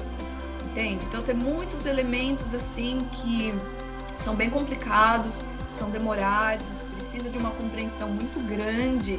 E aí, quando a gente é bombardeado com racismo já que vem, né, eh, dos Estados Unidos, mais por parte de querer resgatar uma influência sul-americana que antes eles tinham e agora eles estão perdendo, né? Então vai comendo a cabeça, entendeu? Quando a gente não tem esse conhecimento da história da China, de como se deu esse desenvolvimento econômico, para onde ele vai, né? Porque tem muitos documentos também falando o que é que vai ser feito no futuro. A gente fica perdido, né? E acaba caindo nessas, né, né, né, nesse tipo de fala. Ah, chinês também come animal selvagem Entende? Não é, é mas é, isso, é, né? é, é, e é, e é interessante a gente falar, por exemplo, ó, a gente tem a gripe aviária, a, a doença da vaca louca. Então, ou seja, não são só os animais selvagens, né? São os animais que a gente não chama de selvagens, que a gente consome, né? Que, que também trazem Sim. várias doenças. Então, Sem dizer que também essa... foi comprovado que foi é, contaminação direta, né? Eu não vi ainda, não sei se alguém já viu, alguma pesquisa que fala que é contaminação direta, porque também tem a contaminação indireta, né? Tem um, um certo transmissor ou até mesmo é, o cocô dos animais que também infectariam folhas, por exemplo, consumo de folhas, tem especiarias, né? Tempero, vamos dizer assim. Então, eu, eu ainda não li nenhum artigo científico que comprovasse que a origem do vírus foi o consumo imediato, ou seja, uma transmissão direta do consumo de animal. Aquela sopa, acho que a maioria das pessoas que estão aqui já sabem, não foi um vídeo da China, né? Acho que a maioria das pessoas aqui sabem que esse vídeo ele foi uma fake news, uma pessoa, um chinês viajou e fez esse vídeo, acho que engano, Indonésia, não sei, algum país da África, da, da Ásia, perdão. E aí voltou e publicou o vídeo no momento inoportuno, vamos dizer assim. Então foi comprovado nesse vídeo. Particularmente, eu nunca achei em Wuhan. É, nem eu não é assim, eu não, não vejo as pessoas comendo no restaurante carne de animais selvagens. Eu não vejo. A minha experiência, tá? Eu sei que existe. Eu sei que existe. Eu sei que no sul, principalmente em Yunnan, tem aquele festival de comer carne de cachorro. Mas, interessante notar também, só um detalhe. Ter cachorro durante o salto para frente lá, tá? Na Revolução Cultural, era proibido, gente. Como é que você numa, é, numa sociedade que não tem o que comer, você se permite a ter um animal de estimação. É meio o poço. Vocês já assistiram o filme O Poço? Como é que você tem um animal de estimação sendo que seu vizinho está passando fome? Entende? E isso é muito uma construção mental, entende? A gente come é, carne de, de, vaca, come carne de, de cavalo, carne de capivara, aqui, né? A gente está no interior. Come muitas dessas coisas. Comer carne de cachorro é uma construção social, é uma construção que a gente domesticou um certo animal e aí a nossa construção mental não permite que a gente faça isso, entende? Mas num momento de crise, num, porque eles passaram, um momento de fome, onde milhões de pessoas morreram, era proibido ter animal de estimação. E muitas pessoas que, os, que, que tinham, o vizinho roubava para comer. Entendeu? Não é uma coisa assim, ah, cruel, vou comer cachorro. Claro que também tem isso, né? Tem é, tem as suas exceções, tem as pessoas, mas tem isso uhum. também. Então tem que entender toda essa construção histórica, social e cultural para você poder entender um pouco do que está acontecendo, entendeu? E outra coisa, a última coisa que eu falo sobre isso, que me preocupa, não só na China, mas nós como humanidade, o uso de medicamento, o uso de alopatia. Por que isso? É, o nosso sistema biológico ele pode estar tá criando certas resistências que vão fazer com que no futuro as epidemias elas sejam mais fortes, mais difíceis de realizar alguma contenção. A China é um desses países, tá? Porque é, como tem muita gente, né? Acaba que assim, ah, a pessoa tem uma gripe, uma febre, vai lá e taca antibiótico. E isso não é só aqui não. Isso aqui está acontecendo no mundo todo, tá? A, a, indústria farmacêutica, a indústria de remédios, de medicamentos de alopatia, estão invadindo. Por quanta gente toma remédio para dormir, quanta gente toma remédio para depressão. Depressão é necessário, eu, eu sei que nesse, é, é nesse, caso é necessário, mas tem gente que uhum. tem a prescrição e não é para isso, né? De ansiedade no, o nosso sistema como um todo, né, o sistema biológico, mas assim, de imunidade humana dos seres humanos, ela tá sendo prejudicada também por consumo de industrializado, sabe? Hábitos que não são saudáveis. E lá, por exemplo, é um dos seus lugares. Pô, o hospital tá cheio de gente tomando antibiótico. Entende? Então isso causa uma certa resistência, sim, quando você precisa de medicamentos, como um caso de uma pandemia que seria uma gripe, entre aspas. Eu, óbvio, não tô fazendo caso que é uma gripe, é, eu tô longe sim, disso, sim, pelo sim. amor de Deus. Mas assim, na estrutura do vírus, né, que é um coronavírus, né, o Covid-19 é um novo tipo, uma nova formulação ali de estrutura, mas é um coronavírus. E para a gente combater isso no futuro, se a gente não mudar certos hábitos, né, a gente fala que eles têm que parar de comer carne, pô, vai tomar antibiótico a torto que é direito, né? Tomar remédio analgésico de pirona quando não tem muita coisa assim. Porque no futuro, tô falando isso a um longo prazo, tá? No futuro isso pode trazer mais problema. É, e a gente também tem que parar de comer carne, então, né? Que várias doenças também é, é desse consumo exacerbado de carne, né? E, e é, é, uma crítica que a gente tem que fazer, porque é, o consumo de carne está muito exacerbado. Olha a minha gata aqui atrás. Ó. A gatinha. é.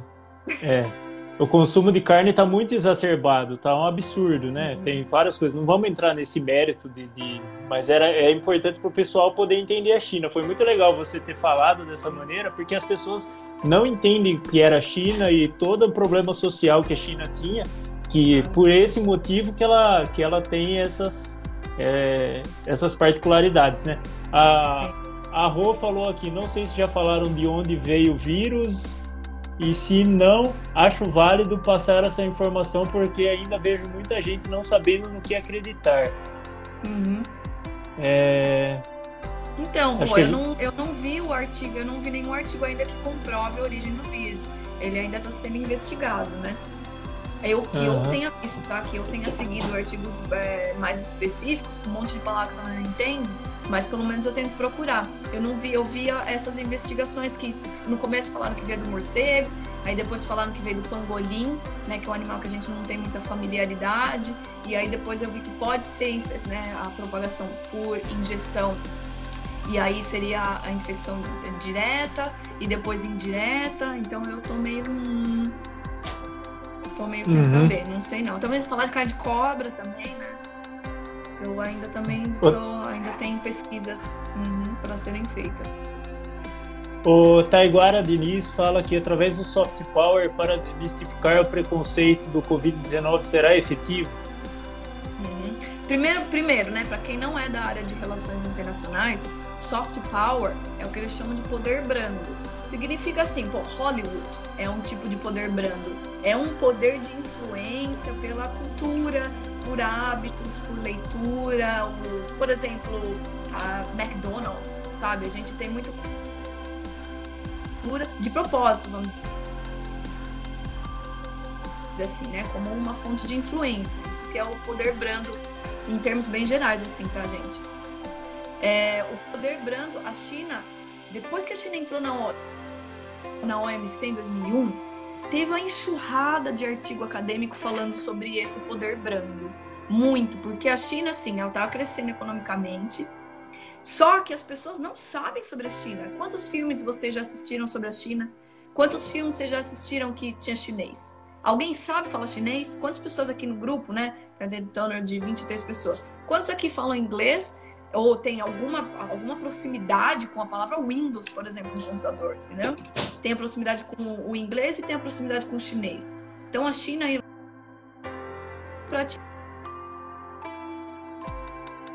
com o poder brando que tem no poder econômico.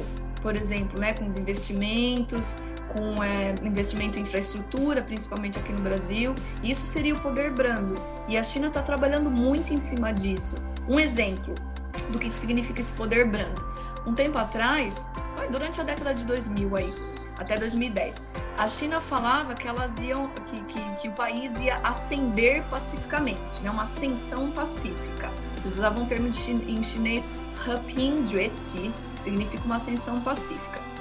Ascensão, na história das relações internacionais, tem um termo um pouco negativo, porque tem algumas teorias que falam que toda vez que tem um país novo mais forte surgindo, o que já está lá no topo vai tentar resistir à ascensão desse outro. Entende? Ah, eu sou vitorioso, né? Tenho maior parte da influência global, eu vou, obviamente, resistir à ascensão de um outro poder. Isso se chama ciclos hegemônicos. E aí, uh, como surgiu muito debate, principalmente vindo dos Estados Unidos, sobre ah, o que eles estão falando de ascensão pacífica? Não existe isso. Nunca existiu um país vindo sobrepondo o outro em termos de influência e não, não existiu nenhum momento na história em que não teve, no mínimo, um embate, sabe? Ainda que não seja direto, não estamos falando de guerra necessariamente, né? E aí ficou com muito essa, esse nível de debate internacional. O que, que a China fez, né? As esferas de decisão de diplomacia pública trocaram o termo ascensão por desenvolvimento. E aí ficou Heping Fajan. O, que, o, o que, que muda, né? Mudar só uma palavra, um termo? Muda muito porque ascensão, você está fazendo referência ao sistema internacional, a um cenário internacional de onde participam diversos países, de onde realmente tem um hegemon, que é ainda os Estados Unidos. Quando você fala desenvolvimento, você troca essa visão internacional por uma visão doméstica, né? um desenvolvimento nacional. Então, o que a China, na verdade, queria passar é essa imagem, através do que a gente chama de poder brando, é que ela continuaria a se desenvolver, continuaria a mudar a qualidade de vida do, da sua população, né? principalmente levando maior urbanização eh, para a sua população, principalmente no oeste, né? É, sem interferir ou se interferir de uma maneira positiva, o que eles falam de uma dinâmica ganha-ganha, com os outros países do mundo, né? Então a China sempre tem nos seus documentos de parceria estratégica, por exemplo, que uh, não vai ser um jogo de soma zero, que significa uns ganham, outros perdem, necessariamente. É um jogo de soma positiva. A China ganha e os outros países também ganham. Esse é um caso exemplar, é esses investimentos em infraestrutura. O Brasil falha muito em termos de infraestrutura. A gente tem maior parte, que eu acho um absurdo, né? Sistema rodoviário, ao invés de sistema ferroviário, mas enfim, é outra discussão. A gente carece muito de sistema de infraestrutura para poder melhorar nosso comércio internacional, né, estradas e tal. É, o frete é caríssimo, né? O frete Brasil é um absurdo, né? O Brasil, né? tinha uma, Brasil tinha uma malha ferroviária muito boa de lá de trás, né? E deixou essa malha sucatear. Hoje a gente não tem mais nada de malha ferroviária, ou seja, tem que fazer um investimento. O Brasil de um país de tamanho continental, é, não, não ter malha ferroviária para fazer o transporte acontece o que acontece. O frete Brasil é um dos fretes mais caros do mundo, né? Se não for o, o, mais caro do mundo, né? Claro, sem falar em taxa em cima, né? Então isso encarece absurdamente nossos produtos e o Brasil cai em termos de competitividade. Então, para a China, assim, anunciar investimento em infraestrutura no Brasil, né, com dinheiro e tal, anunciar esses investimentos, ó, na visão chinesa, é ótimo. Eles ganham porque eles vão investir no país que do, do qual eles compram. Então esse produto vem para a China mais barato, é mais rápido e ainda por cima vincula um pouco mais as relações diplomáticas. E para o Brasil também é ótimo, porque é um gargalo né, no nosso sistema econômico comercial não ter uma boa infraestrutura. E aí, então, para eles, eles estão ajudando. Tem muito, muita coisa para se discutir nisso, né? Por exemplo, é, é, a nossa questão de, de terras, né, de compra de terras, de invasão de terras, de, de por exemplo, alguns projetos que tendem a ir ali para a área amazônica de reserva indígena. Tem muito problema, muito problema, entende? Mas assim, na visão chinesa, né, em termos de dinâmica global, é realmente um sistema ganha-ganha na visão deles. Entende? Então, para eles, o que é necessário? O comércio está lá. Tá? O comércio eles vendem, eles compram. Tá? Já está extremamente dinâmico. O que eles precisam é desse poder brando que o Taguara disse. Eles precisam colocar uma face para que as pessoas possam, primeiro, entender a China, né? Porque tem muito termo que eh, até em, negócios é difícil fazer negócio com os chineses, né? Porque são culturas bem distantes e sem falar que cultura passa por um processo cognitivo de entender o que a outra pessoa está falando, de entender comportamento, sabe? Entender gesto, entender se fizer assim. Não significa que você está concordando. Significa prossiga. Uhum. Entende? Passa por processo cognitivo, assim, que está muito longe da gente conseguir entender. E aí esse poder brando, ele é, vem trazendo um pouco, assim, o que o, sistema econômico vai, vai, vai necessitar num dado momento, né? Necessita língua. Língua é, é o mais, assim, é o exemplo mais claro que eu posso dar, mas para isso tem tradutor também, né? Tem inclusive pessoas, tradutores mesmo, intérpretes. Uhum. Agora, essas outras coisas que vêm junto o entendimento do que significa pacífico para os chineses, que não é o mesmo para a gente, do que significa uma harmonia, eles usam muito essa palavra, né? um mundo harmonioso. Tem toda uma cinicização das relações internacionais que a gente ainda está no processo de entender, né? Sim. Uh, ele está falando também aqui como será a resposta da China referente às acusações dos Estados Unidos durante as eleições americanas. Está é, tá fazendo essa pergunta, né? O Pablo. Araújo está falando, sem contar a questão da época da grande fome, em que se comia o que tinha, milhões morriam de fome. É, uhum. a, a Rô está falando que está com saudades de você, falou que quer ver você depois da pandemia. Ah, não é... quero. Tá para dezembro? Brincadeira, pelo amor de Deus. É, estamos falando de um país de mais de um bilhão de habitantes, o Taiguara está falando aqui. Uhum. É, a Ellen falou que só mostra a necessidade do mundo pensar o veganismo.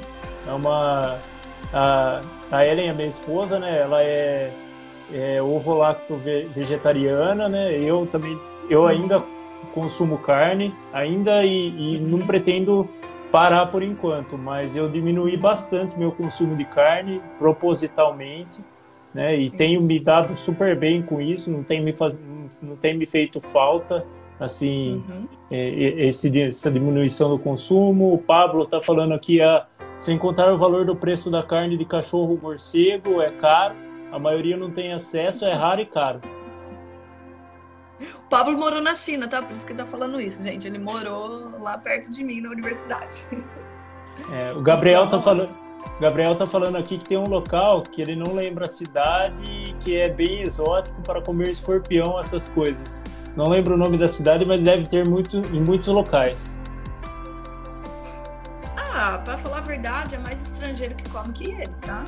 Tem muita coisa boa na China, eu esqueci, não.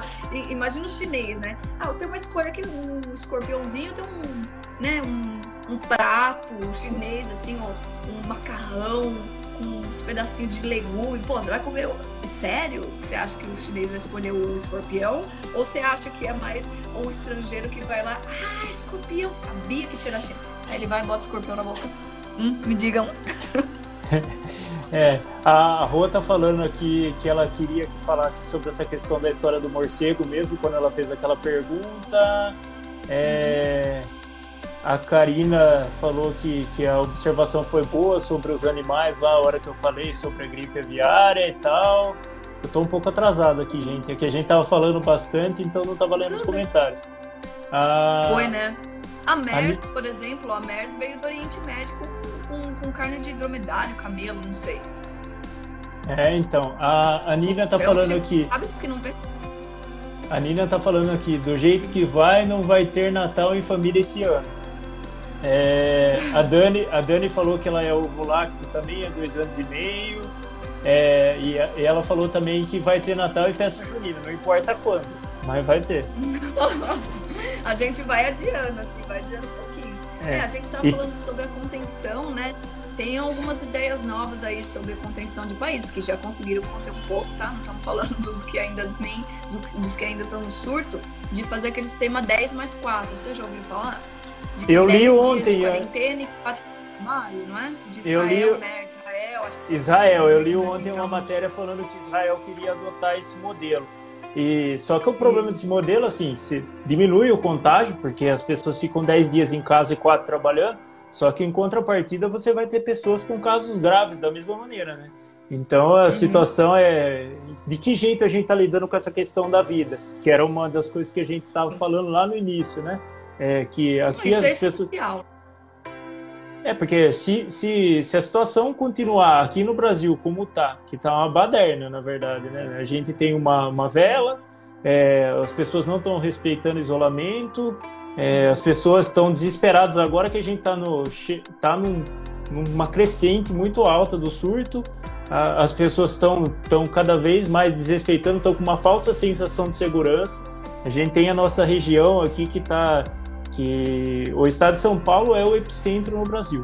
A região de Campinas, é, tirando a, a macro-região da capital e a Baixada Santista, a região de Campinas é a terceira região que, que tem mais casos aqui. Então, ou seja, está tudo do nosso lado, gente.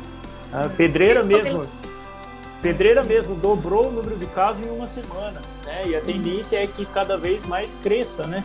Essa situação. Então, as pessoas estão com uma falsa sensação de segurança que eu não estou entendendo essa falsa sensação de segurança que as pessoas têm. Parece que elas estão considerando tudo como se fosse número, né? É engraçado uhum. essa situação. Então, por que eu falei que a pandemia veio a cristalizar certas, certos parâmetros que a gente já via antes? Isso é tudo falta de empatia, mas não começou com o vírus, não. A falta de empatia aqui no Brasil, ela começou antes também, entendeu? Então, assim, eu já tinha falado que tinha cristalizado isso no cenário internacional, e no Brasil também veio a cristalizar certas coisas que a gente já estava vendo antes, sabe? Essa falta de empatia, de desentendimento com questões bem fundamentais, assim, por exemplo, direitos humanos, né? É, e mais ainda desarticulação política, a gente já, já tinha visto durante um tempo, e o vírus, ele veio, né? O surto, ele veio, a, vamos dizer assim, clarificar mais ou intensificar mais essa falta de empatia, eu diria, não sei. Mas é, é difícil, porque aqui, assim, a gente teve também um tempo atrás é, um outro surto, que é o surto de informação vindo de internet. E tem uma grande parte da população que não sabe utilizar esse instrumento, né? Não sabe. A gente, eu, eu tenho consciência que eu sou de uma, um grupo muito pequeno da sociedade que tenho graduação, fiz faculdade sei trabalhar com pesquisa né? Portanto, eu vou julgar a fonte do que eu estou vendo. Agora, eu, eu, não é a maior não é a condição da maior parte da população. E aí, quando você vem né, com esse instrumento, essa instrumentalidade de acessar Google, de acessar principalmente mídias sociais, se fosse o Google ainda tá um pouco melhor, eu acho, mas de mídia social, né? É, a gente tem perda da, da função desse instrumento, entende? São muitas informações chegando de todos os meios e as pessoas não tiveram um, um preparo anterior para checar esse tipo de informação, entendeu? Então eu também acho que foi de muito mau caráter utilizar, por exemplo, aquela questão do WhatsApp, das correntes, numa população onde é sabido que você não tem esse conhecimento de procurar fonte, né? De não precisa nem é, ser uma só, né? De conhecer diversas fontes, de vai seguir uma página no Instagram, segue das duas, entendeu? Dos dois pontos de vista. Olha que infeliz, eu tô falando dois pontos de vista. Olha como já tá polarizado, entendeu? É, é então. É, e é uma situação. Eu falei, ah, Exatamente. dois pô, entendeu? Então já tá bastante assim, as pessoas não sabem procurar a fonte. E aí, e... numa época de, de pandemia, assim, isso vem. E é engraçado. Não, é expressão. É engraçado isso que você falou de dois pontos de vista, que na verdade a gente tem variados pontos de vista, né? Não são só dois, né? É, hum. Até quis ressaltar isso porque tem gente que trata como se o mundo fosse binário. Se você é. não é uma coisa, você é outra. Então, quer dizer. Visão guerra você, fria, né? É, se você é contra o Bolsonaro, você é petista. Tô dando esse exemplo do, da polarização. E, e as coisas não são binárias, as coisas são complexas. as pessoas tratam como se as soluções fossem muito simples, simplórias, né? E é aí que é um problema que, que a gente tem sério, porque a gente tem que a, a avaliar de uma maneira muito mais ampla, né? Vamos dizer assim. Sim. É, um dos momentos na história que mais serviu aquele propósito que eu estava falando de construir o inimigo foi exatamente durante a Guerra Fria. Entendeu? É sabido já que esse método funciona como mobilização social. Quando você Exatamente. não tem uma coesão interna, é sabido que isso funciona, entendeu? E como já tá, sabe, passou pouco tempo aqui, é... e como, óbvio, óbvio, óbvio que eles iam usar essa estrutura novamente, porque o sistema de é, governo da China é comunista, entendeu? Tá no nome, Partido Comunista da China. Então é óbvio para mim, tá? Desculpa, gente, eu tô para mim que sou da área de relações internacionais era óbvio para mim que se, se houvesse a construção do inimigo, ele foi na década de 2000, não sei se você se lembra, parece que foi tão passado, ou a, a questão muçulmana, né? Foi, foi esse o inimigo ali dos Estados Unidos depois do 11 de setembro, né? E aí agora tá sendo comunista. Entende? Tem, são ciclos de inimigos que tentam, assim, dar essa coesão interna e aí acaba polarizando e isso é só para o nosso desfavor né, com, conseguir delinear assim, inimigos é, e principalmente aqui no Brasil isso é muito forte ligado com a questão de religião. As guerras mais sangrentas na história do mundo elas têm um fundo não só ideológico, né, muitas delas, mas um fundo emocional, entende? Por como foi a guerra dos 30 anos é, lá na Europa, que depois é, colocou esse sistema que a gente conhece de estados-nação e tal, foi aquela guerra quando teve o protestantismo. Quando você viu seu inimigo, era o diabo. Entendeu? Na concepção mental, não foi uma guerra é, cristã contra uma outra religião, foi uma guerra intra-cristã, vamos dizer assim, né? Duas vertentes, o catolicismo uhum. e o prote protestantismo. E cada um deles viu o outro como, como o diabo eh, no corpo, entende? Então, quando se traz ainda mais essa carga emocional de que comunista, pô, naquela época da Guerra Fria, fala que comunista comia criança, sabe, nesse grau. Então, quando você traz toda essa carga histórica, que já tem uma visão de um inimigo construído, e aí você joga mais tempero ainda, né? Ah, e daí você transforma o inimigo, que não é mais a Rússia, não é mais a União Soviética, pronto, a China. É. Sem entender é. todo um histórico. É, a Nina tá falando aqui que ela anda exausta com as pessoas que não se conscientizam da quarentena, é, exceto quem realmente necessita sair e tal. Exaustivo. É, a Ellen comentou exatamente, eu não sei de que ponto que era que ela estava falando, mas enfim.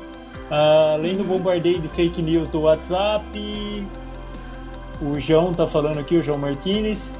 A Carla tá falando, não sabem procurar a fonte nem interpretar as informações. E tem uma pergunta aqui, acho que do, do Caio, que ele fez faz tempo. Deixa uhum. eu pegar a pergunta dele. Ó. Hoje saiu uma matéria ah. dizendo que o coronavírus pode ter surgido na França em novembro. Então olha que situação. Oh. Se realmente for comprovado isso, né? É, todo esse preconceito em cima da China é, foi todo um preconceito dos jogos, né? Dos Jogos Olímpicos, é. dos Jogos Olímpicos dos Jogos Militares que teve lá na China, né, um pouco antes de, de dezembro, também tem essa questão aí, estão investigando. Até deixa eu fazer uma, uma outra, uma outra.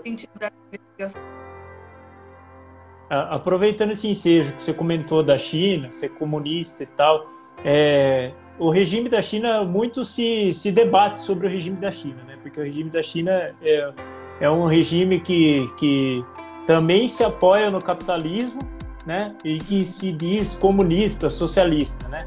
É, uhum. Como que você consegue é, explicar isso para nós, assim, que a gente tá de fora, a gente não entende a China tanto? Uhum. Ah, o que eu vejo a maior parte que a gente acaba errando no debate é achar que assim, uma economia de mercado é exatamente o sistema capitalista e que isso vai influenciar, obviamente, no sistema social e político. Porque é o que eu vejo da China, assim, o sistema político, né, o sistema é, do, do, partido, da hierarquia, do sistema né, de divisão, ele é um sistema político de um partido.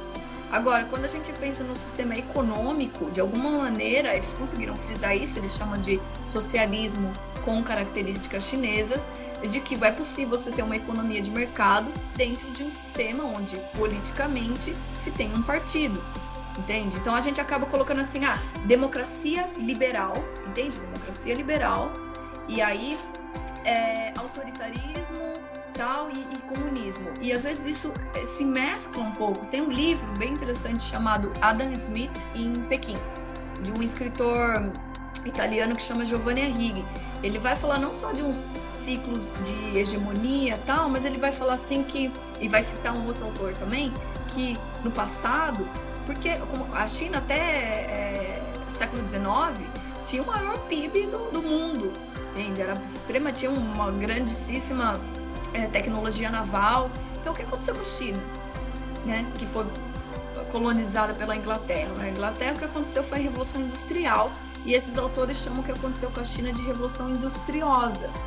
É que foi como assim, é, Adam Smith fala de um, um desenvolvimento econômico natural, que é assim, você foca no mercado interno e aí você tem um, uma, um excessivo e vai começar a comercializar com de fora.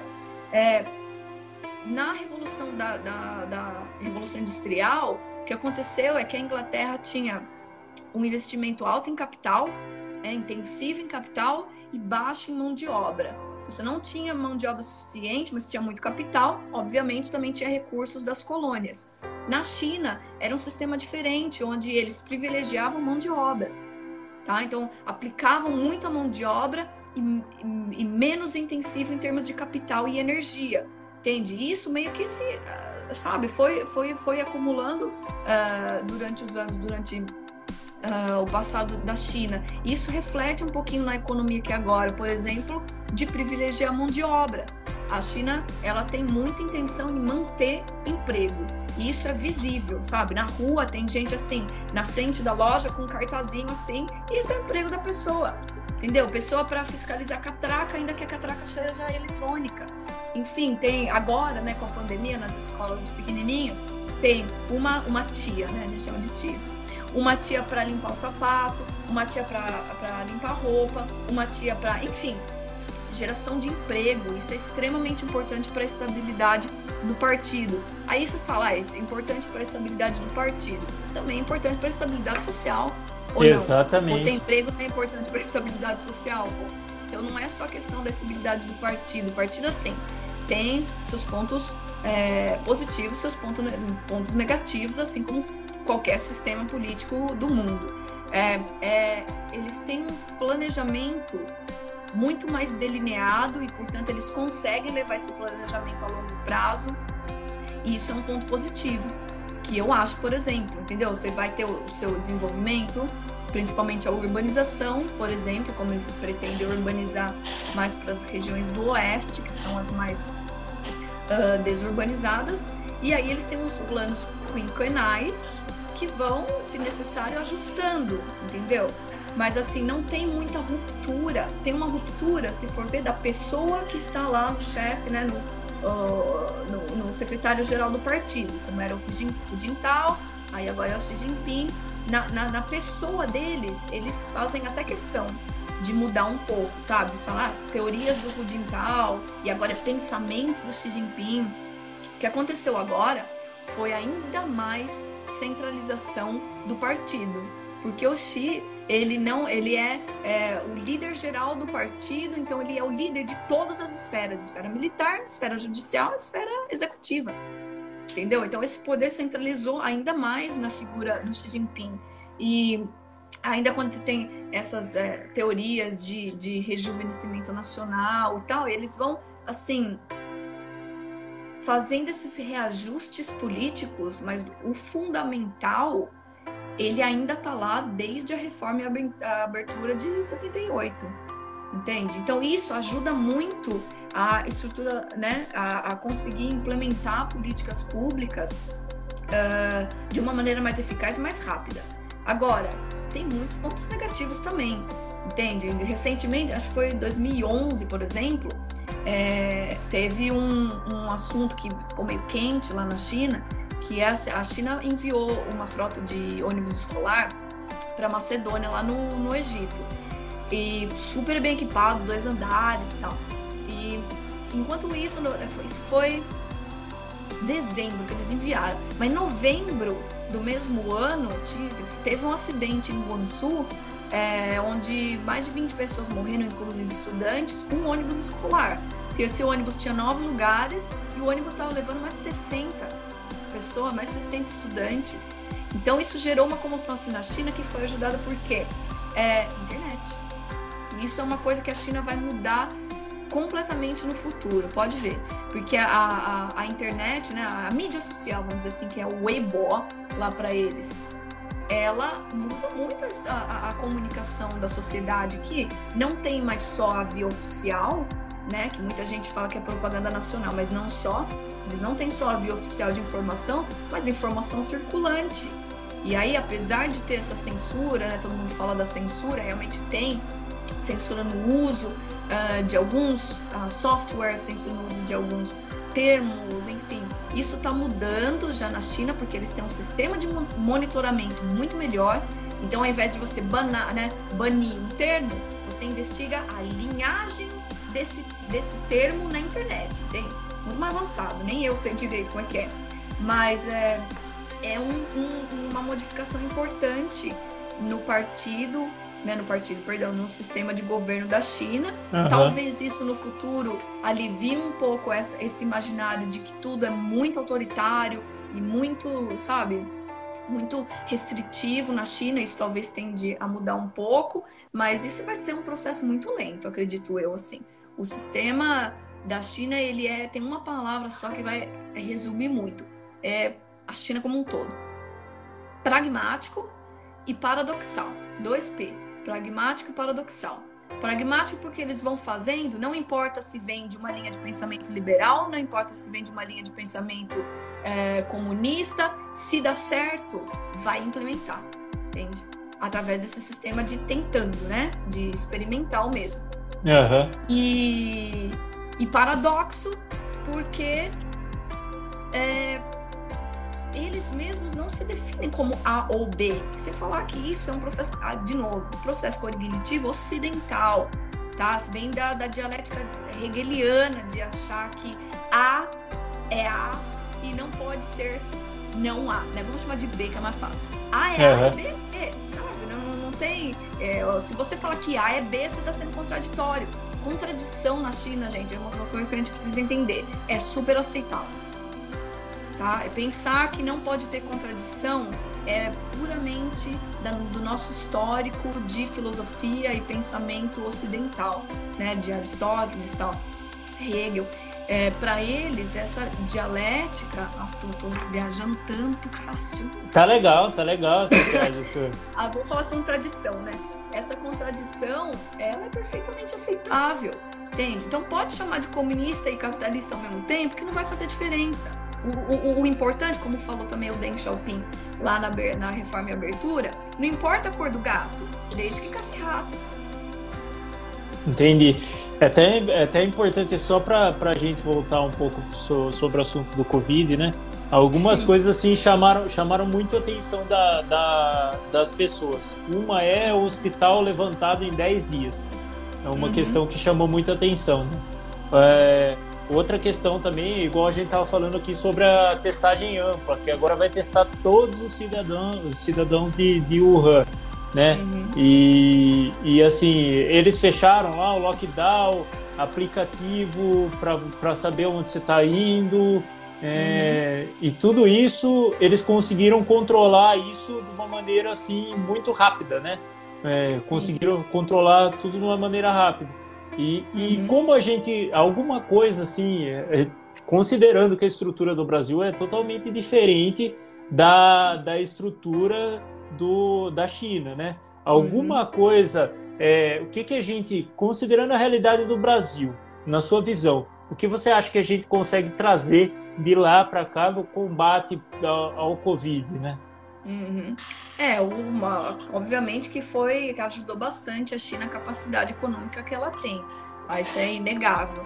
Né? Por exemplo, eu lembro que ainda bem antes do, do da pandemia, eu participei de uma reunião com uma das maiores construtoras da China que queria trazer para Minas esse sistema aí de construção pré-moldada, né? De casas, assim, queria, queria exportar casa, basicamente isso. Então, óbvio que a capacidade econômica da China para erguer o hospital nesse tempo hábil já vem de tecnologias que a China já estava é, conseguindo né, pesquisar durante tempos atrás, inclusive esses casos pré-moldados aí que eu falei, que eles queriam trazer. Então, ajudou bastante. Agora, é, o que a gente pode aprender com a experiência chinesa tem que passar por empatia, primeiro de tudo, tá? Porque a gente está com uma extrema desmobilização entre a, na, na, sociedade brasileira, o que ajuda um pouco lá, tá? Porque eles estão de certa maneira mais acostumados com essa coesão de que o que é dito para fazer é feito, tá? É, é, difícil encontrar o oposto, então, claro que isso também tem fiscalização, né? não é assim também, também tem fiscalização que é mais articulada. E aqui o que a gente tem é uma é, fragmentação do que poderia ser feito. A gente pode aprender da China, por exemplo, eles até lançaram muitos é, manuais, não é manual que fala. É instrução. Manual, assim, como seguir, é isso, manuais de instrução, né? Do que é que eles estavam pesquisando lá, é, de quais seriam os procedimentos a serem tomados. Mas aqui, de novo, veio a cristalizar a questão de que muitas pessoas, por não saberem procurar uma fonte confiável, elas negam todas as fontes. Então as pessoas começaram a negar até mesmo os procedimentos que deveriam ser tomados para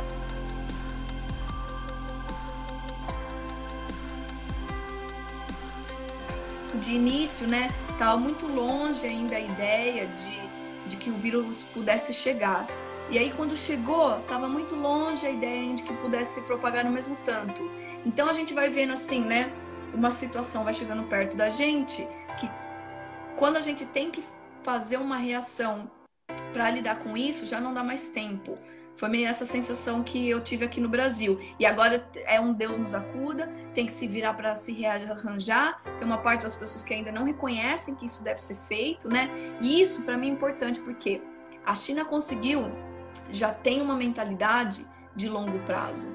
A mentalidade de longo prazo te permite fazer algo que seja precaver, a precaução, Entende? A, a, medicina chinesa é um símbolo muito bom disso. Você não dá o medicamento quando você está doente. Você vai tomando chá, é, se cuida né, com a sua saúde. Isso é também. É, tá, eu sei que é um pouco de estereótipo, mas é conhecido todo, em todo mundo. É, travou, Cássio? Voltou? Voltou?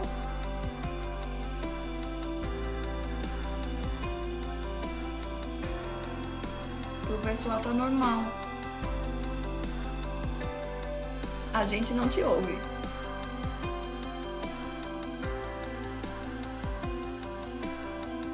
Pessoal, me responde se vocês conseguem ouvir o Cássio, porque eu não consigo.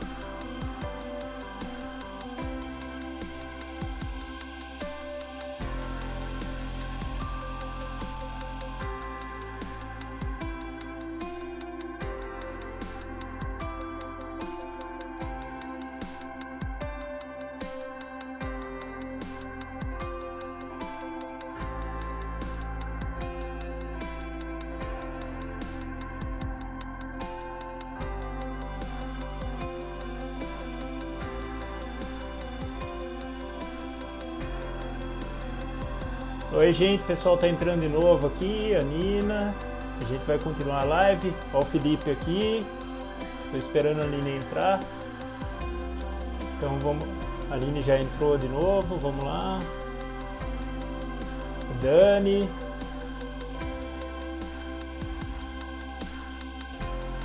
Isso, agora aceitei a Aline, tá aguardando aqui, sou o segundinho. Josiele, a Audrey. A Aline voltou aqui. Voltei.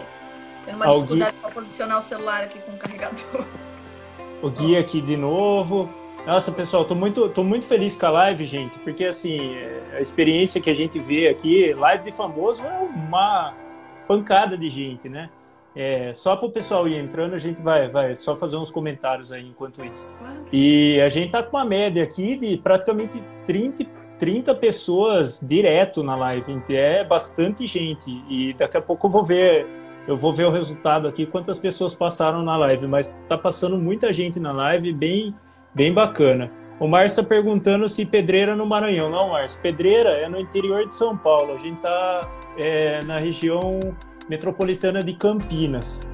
Então, Pedreira é nessa, nessa região aqui de Campinas, tá? Ó, a Elo aí tá dando risada. Falei isso, queria te parabenizar, viu, Cássio? Porque é muito boa a ideia, assim, de fazer as lives. Você já tinha feito, né, com relação à Itália e tal. E eu acho que precisa bastante já usar o meio que já é um meio informativo, usado para tantas coisas que são negativas, né? E usar para construção de conhecimento, eu sou sempre a favor. É, muito legal. E, gente, a gente perdeu as perguntas mesmo, tá? Então, assim, quem fez pergunta aí, por favor, que a gente ainda não respondeu, é... De novo. faz de novo, por favor. Ah, o Márcio está falando aqui, doutora, você é muito simpática e inteligente. Oh, obrigada, Márcio. Imagina, obrigada. É, então a gente tá sem as perguntas do pessoal aqui. É, tem, eu lembro que tinha uma pergunta da Karina a respeito do, dos animais, né? Que a gente viu que até, até um comentário muito que, que todos os microbiólogos estão falando, é o próprio Atila, que, que virou uma celebridade agora no momento, né? Ele vinha falando sobre isso, sobre essa questão de, de consumo animal, uhum. é, que isso tem acontecido, que o Hugo Fernandes é, também falou ontem, ele fez uma postagem falando que a próxima pandemia pode vir do Brasil por causa do desmatamento, né? Uhum. É, então, assim, o, o que a gente vê, né? Essa questão dos animais, fala pela questão dos animais exóticos lá na China. Até é, se fala muito que a, o coronavírus veio dos morcegos e tal. Tem vários estudos é, de microbiólogos falando que esse, essa, esse comércio de animais exóticos podiam virar essa situação dessa pandemia que surgiu aqui, né? Então, uhum. é, a, per, a, pergunta é, como que é essa questão dos, dos animais exóticos lá na, lá na China? Esse, com, uhum. esse consumo, se esse consumo é, é para é para alimentício? Como que é que funciona isso lá? Ah, eu gosto bastante de falar sobre esse assunto porque também eu li bastante sobre já a China e eu acho que isso envolve até é, as pessoas como como uma humanidade, tá? Então essa questão que do, do, do consumo de alimentos selvagens que deu é, muita margem para as dos comentários xenofóbicos e racistas que vieram aqui do Ocidente, tem alguns pontos para a gente considerar. O primeiro deles é que é, geralmente essa visão mais xenofóbica, xenofóbica, tá? Não estou falando de criticar comer alimentos selvagens, tá? Estou falando de visão xenofóbica com relação a isso. Vem basicamente de desentendimento ou uma é, falta de interpretação do, do, momento cultural, social e econômico que a China é, passa, porque quando a gente estuda história da China e o que eles chamam de o, o século de humilhações, a China passou por um período extremamente difícil. Primeiro porque a geografia permite certos tipos de culturas, né? Tanto que a China, por exemplo, é um país que não come ou não comia, não comia tanta carne bovina tem espaço, obviamente, para colocar o gado, então eles privilegiam é, culturas menores, como porco e ave, né? Inclusive, a, tem uma, uma, uma questão engraçada de como, como é que é o ideograma de casa, que é um porquinho dentro de um telhadinho. Entende? Então, a cultura de alimento da China, a gente esquece quando se cria uma face xenofóbica com relação a comer esses alimentos é, vem de uma necessidade, primeiramente. Aí você fala, não, tudo bem, mas a China agora pô, tá a segunda economia do mundo e continua com esses hábitos. Ué, por que você não pode comer carne? Né? Porque já tem, já tem muitas, muitos estudos falando sobre os privilégios que pode trazer uma sociedade não completamente, mas pelo menos ba balanceadamente vegetariana. Então, por que, que você não pode comer carne? É, Porque a, é tradição. Exatamente. É muito difícil as pessoas, ainda que atinjam um certo nível econômico, e a China de fato está começando a consumir muito mais proteína, né? Uma sociedade mais rica, ela consome mais proteína. Então, a China está importando muita carne que era da Austrália e agora teve um debate com a Austrália, está é, importando a gente. Então, muda essa estrutura, mas é muito lenta, né? O desenvolvimento econômico vai Né? Em alguns anos, a China conseguiu, desde 49, principalmente desde a década de 70, crescer extremamente rápido. Agora, os hábitos de higiene com relação à vigilância sanitária, uh, dos nossos, de acordo com os nossos parâmetros, sabe? Standards assim ocidentais, né, que acabam sendo os internacionais. Importante lembrar, né? Standards ocidentais tendem a ser os internacionais, até para a Ásia. Então, os nossos standards de vigilância sanitária, de consumo, né, padrões de consumo, tradição, tem muita crença envolvida. A China, apesar de não ter uma religião oficial, tal, tem muita crença, muito misticismo é, que é extremamente ligado com a saúde ao entorno desses animais selvagens. Por exemplo, se acreditava comer essa sopa de morcego, vou falar sobre ela. Essa sopa de morcego traria vitalidade, né? Como se fosse assim, consumo de especiarias.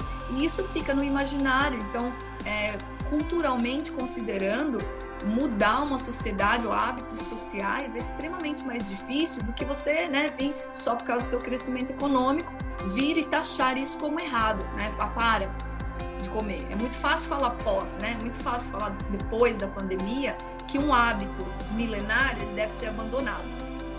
E, Mas e interessante a... notar que em Shenzhen, é, fazendo aquele esquema de cidades experimentais em Shenzhen, que é uma cidade mais para o sul, muito dinâmica, né? Passa muito estrangeiro por lá, tem muito comércio. Eles já proibiram o consumo de Então, eu acredito que, assim, foi uma experiência. A China trabalha muito com é, atravessar o rio ao tocar as pedras, né? É um termo, é uma máxima do, do Deng Xiaoping, que foi quem abriu a economia da China, quem realizou a reforma e a abertura lá é, no final da década de 70 e ele utilizou esse termo que serve para muita coisa para entender a China. Atravessar o rio ao tocar as pedras. Você vai tentando, vai fazendo as experimentações, o que serve leva-se para frente, o que não serve abandona-se. E aí, o importante falar é que eles vão agora colocar proibição de é, consumo de animais selvagens nessa cidade. E eu imagino que se funcionar, se eles conseguirem é, colocar também em paralelo uma vigilância sanitária eficaz, isso vai se espalhar para a China. Aline, só, só, um se... só um segundinho que eu vou ter que colocar claro. o celular carregar também. Pode continuar continua falando, só um segundinho. Beleza. Então, pessoal, é, é muito difícil quando a gente uh, vai dar uma cara assim, ou parte mais uma visão cultural, né? E a gente tenta impor a, nossa visão cultural, isso acaba sendo um pouco, sabe, visão de colonizador, vamos dizer assim, né? Falar, ah, chinês é, é é, sujo, que cospe, isso já está sendo mudado na, na China. Tem muitas políticas, a gente não está lá, a gente não vê, mas tem propagandas no metrô, Cássio, para as pessoas não cuspirem, para as pessoas não andarem sem camisa, entende? Já, já vem de longo prazo. Isso se chama rejuvenescimento nacional. Também na China, é um aspecto cultural desse rejuvenescimento. A China já entendeu que para ser um, um, jogador global, vamos dizer assim, para ter essa proeminência como uma, a segunda eh, maior economia do mundo e para ter sua influência, eles precisam também modificar alguns aspectos culturais e sociais. Eles já entenderam isso. Agora, esse prazo, entendeu? Não, não vai ser da gente falar que ah, de um dia para o outro vai mudar, porque não vai. Entende? Então, tem muitos elementos assim que são bem complicados são demorados, precisa de uma compreensão muito grande. E aí, quando a gente é bombardeado com racismo já que vem né, eh, dos Estados Unidos, mais por parte de querer resgatar uma influência sul-americana que antes eles tinham e agora eles estão perdendo, né? Então vai comendo a cabeça, entendeu? Quando a gente não tem esse conhecimento da história da China, de como se deu esse desenvolvimento econômico, para onde ele vai, né? Porque tem muitos documentos também falando o que é que vai ser feito no futuro.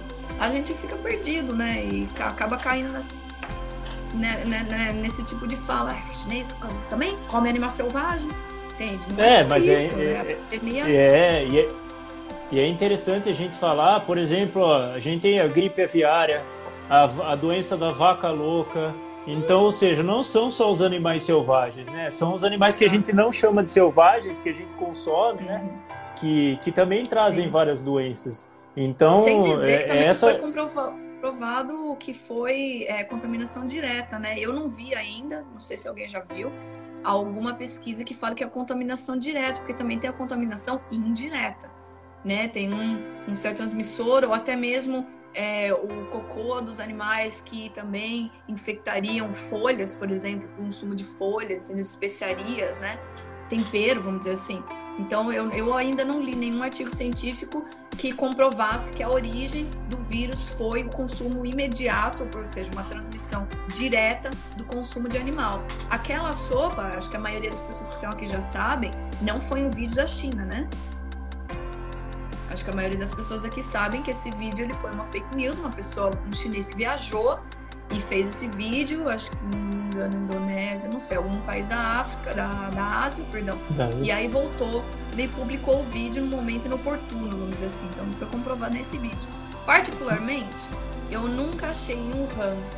É, nem eu. Não é assim, eu não, não vejo as pessoas comendo no restaurante carne de animais selvagens. Eu não vejo. Minha experiência, tá? Eu sei que existe. Eu sei que existe, eu sei que no sul, principalmente em Yunnan, tem aquele festival de comer carne de cachorro. Mas, interessante notar também, só um detalhe. Ter cachorro durante o salto para frente lá, tá na Revolução Cultural, era proibido, gente. Como é que você, numa, é, numa sociedade que não tem o que comer, você se permite a ter um animal de estimação? É meio o poço. Vocês já assistiram o filme O Poço? Como é que você tem um animal de estimação sendo que seu vizinho está passando fome? Entende? E isso é muito uma construção mental, entende? A gente come é, carne de, de, vaca, come carne de, de cavalo, carne de capivara, aqui, né? A gente tá no interior. Come muitas dessas coisas. Comer carne de cachorro é uma construção social, é uma construção que a gente domesticou um certo animal e aí a nossa construção mental permite que a gente faça isso, entende? Mas num momento de crise, num, porque eles passaram um momento de fome, onde milhões de pessoas morreram, era proibido ter animal de estimação. E muitas pessoas que, os, que, que tinham, o vizinho roubava para comer. Entendeu? Não é uma coisa assim, ah, cruel, vou comer cachorro. Claro que também tem isso, né? Tem, é, tem as suas exceções, tem as pessoas, mas isso uhum. totalmente. Então tem que entender toda essa construção histórica, social e cultural para você poder entender um pouco do que está acontecendo Entendeu? E outra coisa, a última coisa que eu falo sobre isso, que me preocupa, não só na China, mas nós como humanidade, o uso de medicamento, o uso de alopatia. Por que isso? É, o nosso sistema biológico ele pode estar tá criando certas resistências que vão fazer com que no futuro as epidemias elas sejam mais fortes mais difíceis de realizar alguma contenção. A China é um desses países tá? Porque é, como tem muita gente, né? Acaba que assim, ah, a pessoa tem uma gripe, uma febre, vai lá e taca antibiótico. E isso não é só aqui não. Isso aqui está acontecendo no mundo todo, tá? O, a indústria farmacêutica, a indústria de remédios, de medicamentos de alopatia, estão invadindo. Por quanta gente toma remédio para dormir, quanta gente toma remédio para depressão. Depressão é necessário, eu, eu sei que nesse, é, é nesse, caso é necessário, mas tem gente que uhum. tem a prescrição e não é para isso, né? De ansiedade, no, o nosso sistema como um todo, né, o sistema biológico, assim, de imunidade humana dos seres humanos, ela está sendo prejudicada também por consumo de industrializado, sabe, hábitos que não são saudáveis. E lá, por exemplo, é um dos seus lugares, pô, o hospital tá cheio de gente tomando antibiótico. Entende? Então isso causa uma certa resistência, sim, quando você precisa de medicamentos, como um caso de uma pandemia que seria uma gripe, entre aspas. Eu, óbvio, não tô fazendo caso que é uma gripe, é, eu tô longe sim, disso, sim, pelo sim. amor de Deus. Mas assim, na estrutura do vírus, né, que é um coronavírus, né, o Covid-19 é um novo tipo, uma nova formulação ali de estrutura, mas é um coronavírus. E para a gente combater isso no futuro, se a gente não mudar certos hábitos, né, a gente fala que eles têm que parar de comer carne, pô, para de tomar antibiótico, a torto que é direito, né, tomar remédio analgésico de pirona, quando não tem muita coisa assim, porque no futuro, tô falando isso a um longo prazo, tá? No futuro isso pode trazer mais problema. É, e a gente também tem que parar de comer carne, então, né? Que várias doenças também é, é desse consumo exacerbado de carne, né? E, e é, é, uma crítica que a gente tem que fazer, porque é, o consumo de carne está muito exacerbado. Olha a minha gata aqui atrás. Ó. A gatinha. é. É. o consumo de carne está muito exacerbado, está um absurdo, né? Uhum. Tem várias coisas. Não vamos entrar nesse mérito de, de... mas era é importante para o pessoal poder entender a China. Foi muito legal você ter falado dessa maneira, porque as pessoas não entendem o que era a China e todo o problema social que a China tinha, que por esse motivo que ela que ela tem essas é, essas particularidades, né? A a Rô falou aqui, não sei se já falaram de onde veio o vírus e se não, acho válido passar essa informação porque ainda vejo muita gente não sabendo no que acreditar. Uhum. É... Então, Rô, eu, não, eu não vi o artigo, eu não vi nenhum artigo ainda que comprove a origem do vírus. Ele ainda está sendo investigado, né? Eu que uhum. eu tenha visto, tá? Que eu tenha seguido artigos é, mais específicos, com um monte de palavras que eu não entendo, mas pelo menos eu tento procurar. Eu não vi, eu via essas investigações que no começo falaram que veio do morcego, aí depois falaram que veio do pangolim, né, que é um animal que a gente não tem muita familiaridade, e aí depois eu vi que pode ser né, a propagação por ingestão, e aí seria a infecção direta e depois indireta, então eu tô meio tô meio sem uhum. saber, não sei não. Também falar de carne de cobra também, né? Eu ainda também tô, ainda tem pesquisas uhum, para serem feitas. O Taiguara Diniz fala que através do soft power para desmistificar o preconceito do Covid-19 será efetivo. Uhum. Primeiro, primeiro, né, para quem não é da área de relações internacionais, soft power é o que eles chamam de poder brando.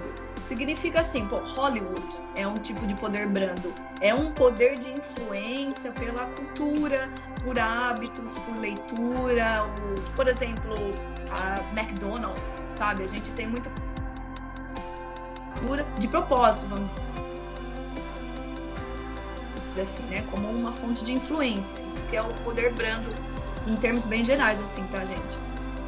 É, o poder brando, a China, depois que a China entrou na na OMC em 2001, teve uma enxurrada de artigo acadêmico falando sobre esse poder brando. Muito, porque a China, sim, ela estava crescendo economicamente, só que as pessoas não sabem sobre a China. Quantos filmes vocês já assistiram sobre a China? Quantos filmes vocês já assistiram que tinha chinês? Alguém sabe falar chinês? Quantas pessoas aqui no grupo, né? Então, de 23 pessoas. Quantos aqui falam inglês? ou tem alguma, alguma proximidade com a palavra Windows, por exemplo, no computador, entendeu? Tem a proximidade com o inglês e tem a proximidade com o chinês. Então a China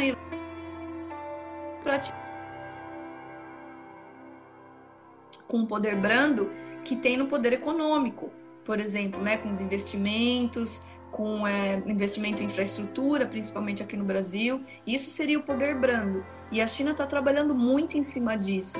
Um exemplo, do que significa esse poder brando. Um tempo atrás, durante a década de 2000 aí, até 2010, a China falava que elas iam, que, que, que o país ia ascender pacificamente, né? uma ascensão pacífica. Eles usavam o termo de, em chinês que significa uma ascensão pacífica. Ascensão, na história das relações internacionais, tem um termo um pouco negativo, porque tem algumas teorias que falam toda vez que tem um país novo mais forte surgindo, o que já está lá no topo vai tentar resistir à ascensão desse outro. Entende? Ah, eu sou vitorioso, né? Tenho maior parte da influência global, eu vou, obviamente, resistir à ascensão de um outro poder. Isso se chama ciclos hegemônicos. E aí, uh, como surgiu muito debate, principalmente vindo dos Estados Unidos, sobre ah, que eles estão falando de ascensão pacífica? Não existe isso. Nunca existiu um país vindo sobrepondo o outro em termos de influência e não, não existiu nenhum momento na história em que não teve, no mínimo, um embate, sabe? Ainda que não seja direto, não estamos falando de guerra necessariamente, né? E aí ficou com muito esse, esse nível de debate internacional. O que, que a China fez, né? As esferas de decisão de diplomacia pública trocaram o termo ascensão por desenvolvimento. E aí ficou Heping Fajan, o que, o, o que, que muda, né? Mudar só uma palavra, um termo? Muda muito porque ascensão, você está fazendo referência ao sistema internacional, a um cenário internacional de onde participam diversos países, de onde realmente tem um hegemon, que é ainda os Estados Unidos. Quando você fala desenvolvimento, você troca essa visão internacional por uma visão doméstica, né? um desenvolvimento nacional. Então, o que a China, na verdade, queria passar é essa imagem, através do que a gente chama de poder brando, é que ela continuaria a se desenvolver, continuaria a mudar a qualidade de vida do, da sua população, né? principalmente levando maior urbanização uh, para a sua população, principalmente no oeste, né? É, sem interferir ou se interferir de uma maneira positiva, o que eles falam de uma dinâmica ganha-ganha, com os outros países do mundo, né? Então a China sempre tem nos seus documentos de parceria estratégica, por exemplo, que uh, não vai ser um jogo de soma zero, que significa uns ganham, outros perdem, necessariamente. É um jogo de soma positiva. A China ganha e os outros países também ganham. Esse é um caso exemplar, é esses investimentos em infraestrutura. O Brasil falha muito em termos de infraestrutura. A gente tem maior parte, que eu acho um absurdo, né? Sistema rodoviário ao invés de sistema ferroviário, mas enfim, é outra discussão. A gente carece muito de sistema de infraestrutura para poder melhorar nosso comércio internacional, né? Estradas e tal. É, o frete é caríssimo, né? O frete Brasil é um absurdo, né? O Brasil, né? Tinha uma, Brasil tinha uma malha ferroviária muito boa de lá de trás, né? e deixou essa malha sucatear. Hoje a gente uhum. não tem mais nada de malha ferroviária, ou seja, tem que fazer um investimento. O Brasil de um país de tamanho continental, é, não, não ter malha ferroviária para fazer o transporte, acontece o que acontece. O frete Brasil é um dos fretes mais caros do mundo, né? se não for o, o, mais caro do mundo, né? Não, sem falar em taxa em cima, né? Então isso encarece absurdamente nossos produtos e o Brasil cai em termos de competitividade. Então, para a China, assim, anunciar investimento em infraestrutura no Brasil, né, com dinheiro e tal, anunciar esses investimentos, ó, na visão chinesa, é ótimo. Eles ganham porque eles vão investir num país que do, do qual eles compram. Então, esse produto vem para a China mais barato, é mais rápido e ainda por cima vincula um pouco mais as relações diplomáticas e para o Brasil também é ótimo, porque é um gargalo né, no nosso sistema econômico comercial não ter uma boa infraestrutura. E aí, então, para eles, eles estão ajudando. Tem muito, muita coisa para se discutir nisso, né? Por exemplo, é, é, a nossa questão de, de, terras, né, de compra de terras, de invasão de terras, de, de por exemplo, alguns projetos que tendem a ir para a área amazônica de reserva indígena. Tem muito problema, muito problema, entende? Mas assim, na visão chinesa, né, em termos de dinâmica global, é realmente um sistema ganha-ganha na visão deles. Entende? Então, para eles, o que é necessário? O comércio está lá. É, o comércio eles vendem, eles compram. Tá? Já está extremamente dinâmico. O que eles precisam é desse poder brando que o Taguara disse. Eles precisam colocar uma face para que as pessoas possam, primeiro, entender a China né? Porque tem muito termo que eh, até em, negócios é difícil fazer negócio com os chineses, né? Porque são culturas bem distantes e sem falar que cultura passa por um processo cognitivo de entender o que a outra pessoa está falando, de entender comportamento, sabe? Entender gesto, entender se fizer assim. Não significa que você está concordando. Significa prossiga. Uhum. Entende? Passa por processo cognitivo, assim, que está muito longe da gente conseguir entender. E aí esse poder brando, ele é, vem trazendo um pouco assim o que o sistema econômico vai, vai, vai necessitar num dado momento, né? Necessita língua. Língua é, é, é o mais assim, né, o exemplo mais claro que eu posso dar, mas para isso tem tradutor também, né? Tem inclusive pessoas, tradutores mesmo, intérpretes. Uhum. Agora, essas outras coisas que vêm junto com o entendimento do que significa pacífico para os chineses, que não é o mesmo para a gente, do que significa uma harmonia, eles usam muito essa palavra, né? um mundo harmonioso. Tem toda uma cinicização das relações internacionais que a gente ainda está no processo de entender, né? Sim. Uh, ele está falando também aqui como será a resposta da China referente às acusações dos Estados Unidos durante as eleições americanas. É, tá fazendo essa pergunta, né? O Pablo Araújo está falando, sem contar a questão da época da grande fome, em que se comia o que tinha, milhões morriam de fome. É, uhum. a, a Rua está falando que está com saudades de você, falou que quer ver você depois da pandemia. Ah, não é... quero. Tá para dezembro? Brincadeira, pelo amor de Deus. É, estamos falando de um país de mais de um bilhão de habitantes, o Taiguara está falando aqui. É, a Ellen falou que só mostra a necessidade do mundo pensar o veganismo. É uma a, a Ellen, a minha esposa, né? Ela é, é ovo-lacto vegetariana, né? Eu também, eu ainda consumo carne, ainda e, e não pretendo parar por enquanto, mas eu diminuí bastante meu consumo de carne propositalmente, né? E tenho me dado super bem com isso, não tem me faz, não tem me feito falta, assim, uhum. é, esse, essa diminuição do consumo. O Pablo está falando aqui a se encontrar o valor do preço da carne de cachorro morcego é caro, a maioria não tem acesso, é raro e caro. O Pablo morou na China, tá? Por isso que ele tá falando isso, gente. Ele morou lá perto de mim na universidade. É, o Gabriel tá falando. Gabriel tá falando aqui que tem um local que ele não lembra a cidade, que é bem exótico para comer escorpião, essas coisas. Não lembro o nome da cidade, mas deve ter muito, em muitos locais. Ah, para falar a verdade, é mais estrangeiro que come que eles, tá? Tem muita coisa boa na China, por isso que assim, não, imagina o chinês, né? Ah, tenho uma escolha aqui, um escorpiãozinho, tem um, né, um, um prato chinês, assim, ó, um macarrão uns pedacinhos de legume. Pô, você vai comer. É sério? Você acha que o chinês vai escolher o escorpião?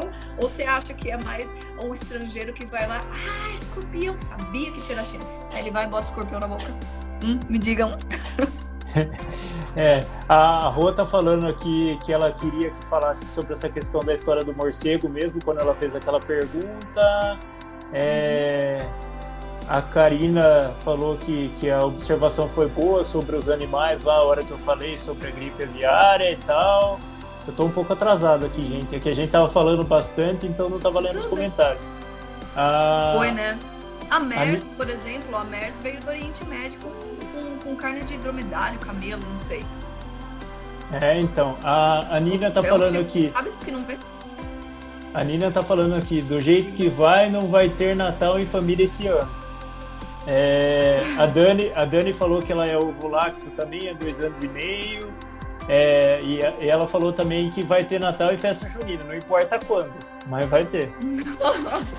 a gente vai adiando, assim, vai adiando um pouquinho. É, é a gente tava e... falando sobre a contenção, né? tem algumas ideias novas aí sobre contenção de países que já conseguiram conter um pouco, tá? Não estamos falando dos que ainda nem dos que ainda estão no surto, de fazer aquele sistema 10 mais 4. Você já ouviu falar?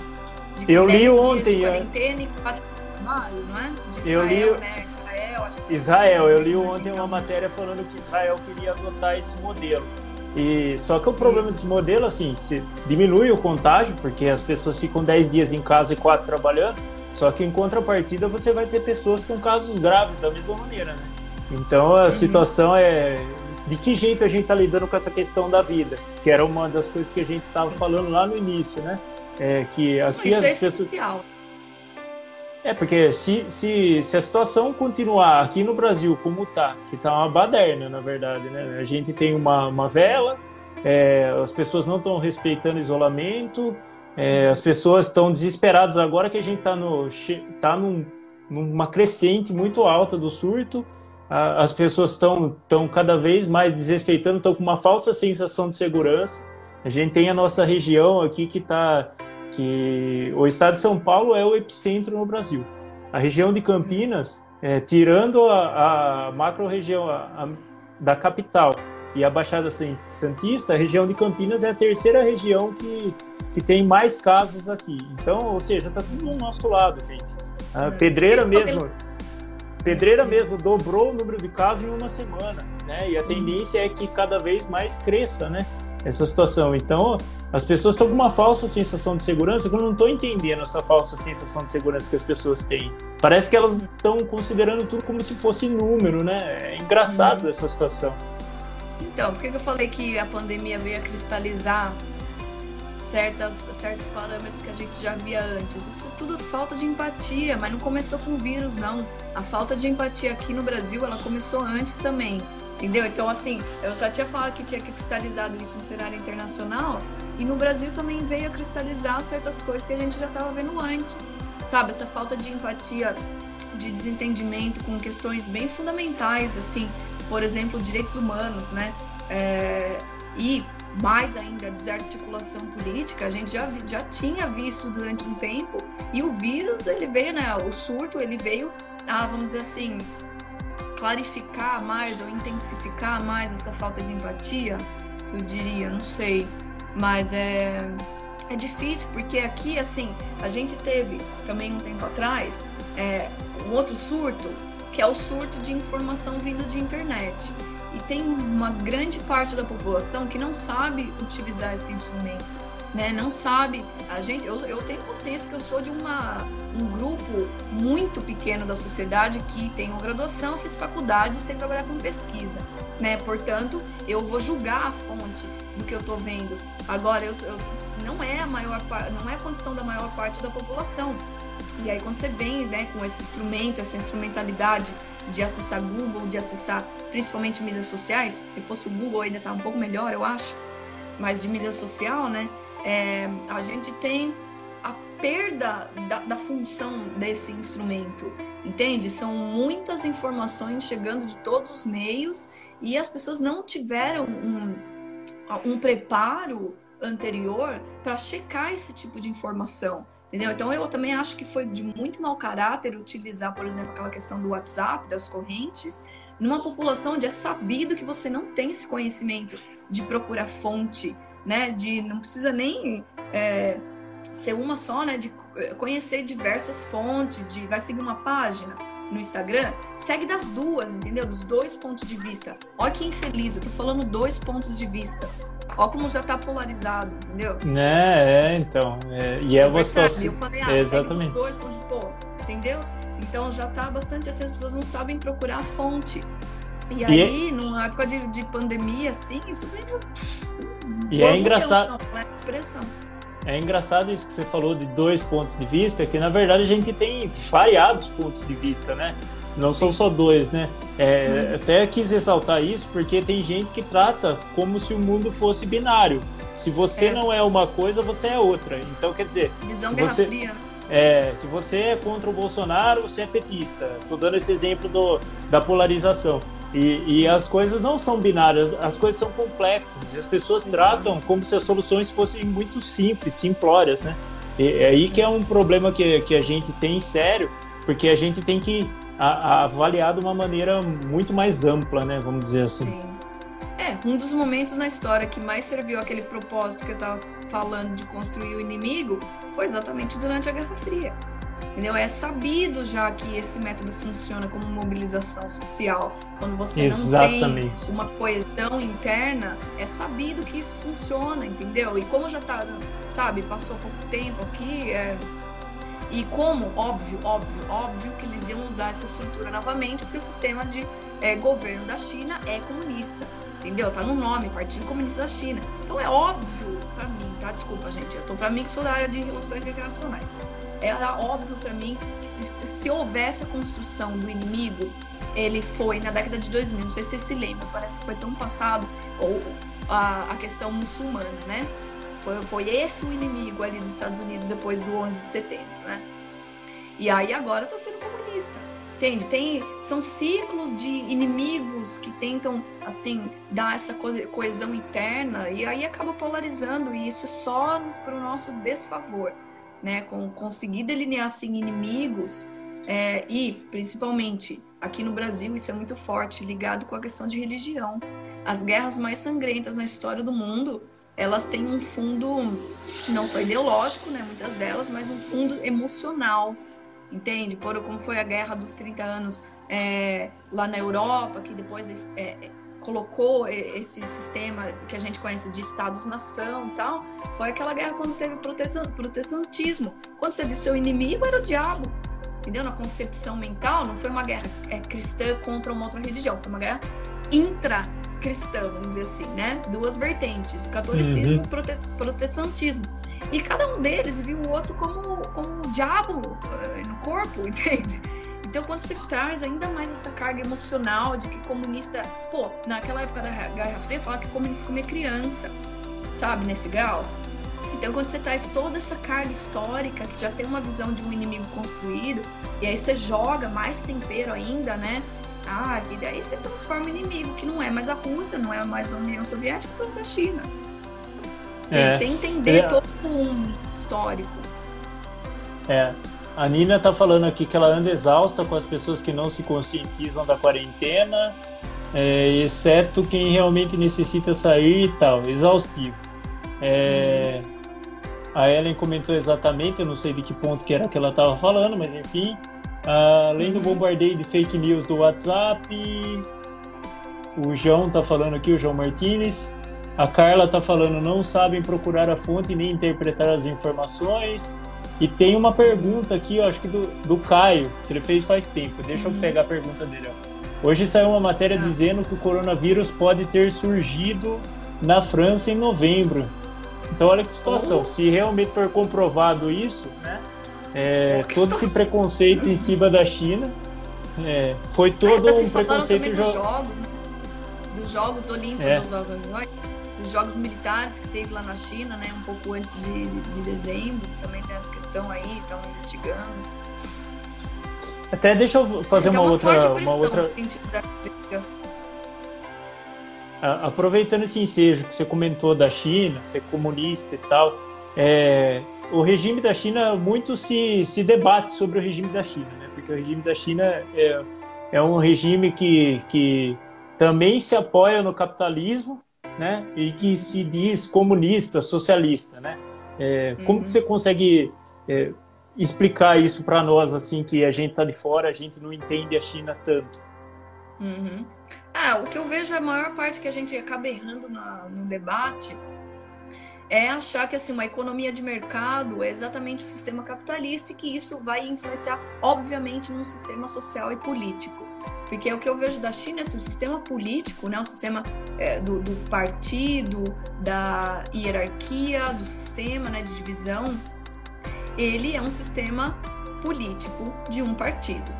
Agora, quando a gente pensa no sistema econômico, de alguma maneira eles conseguiram frisar isso, eles chamam de socialismo com características chinesas, de que é possível você ter uma economia de mercado dentro de um sistema onde politicamente se tem um partido.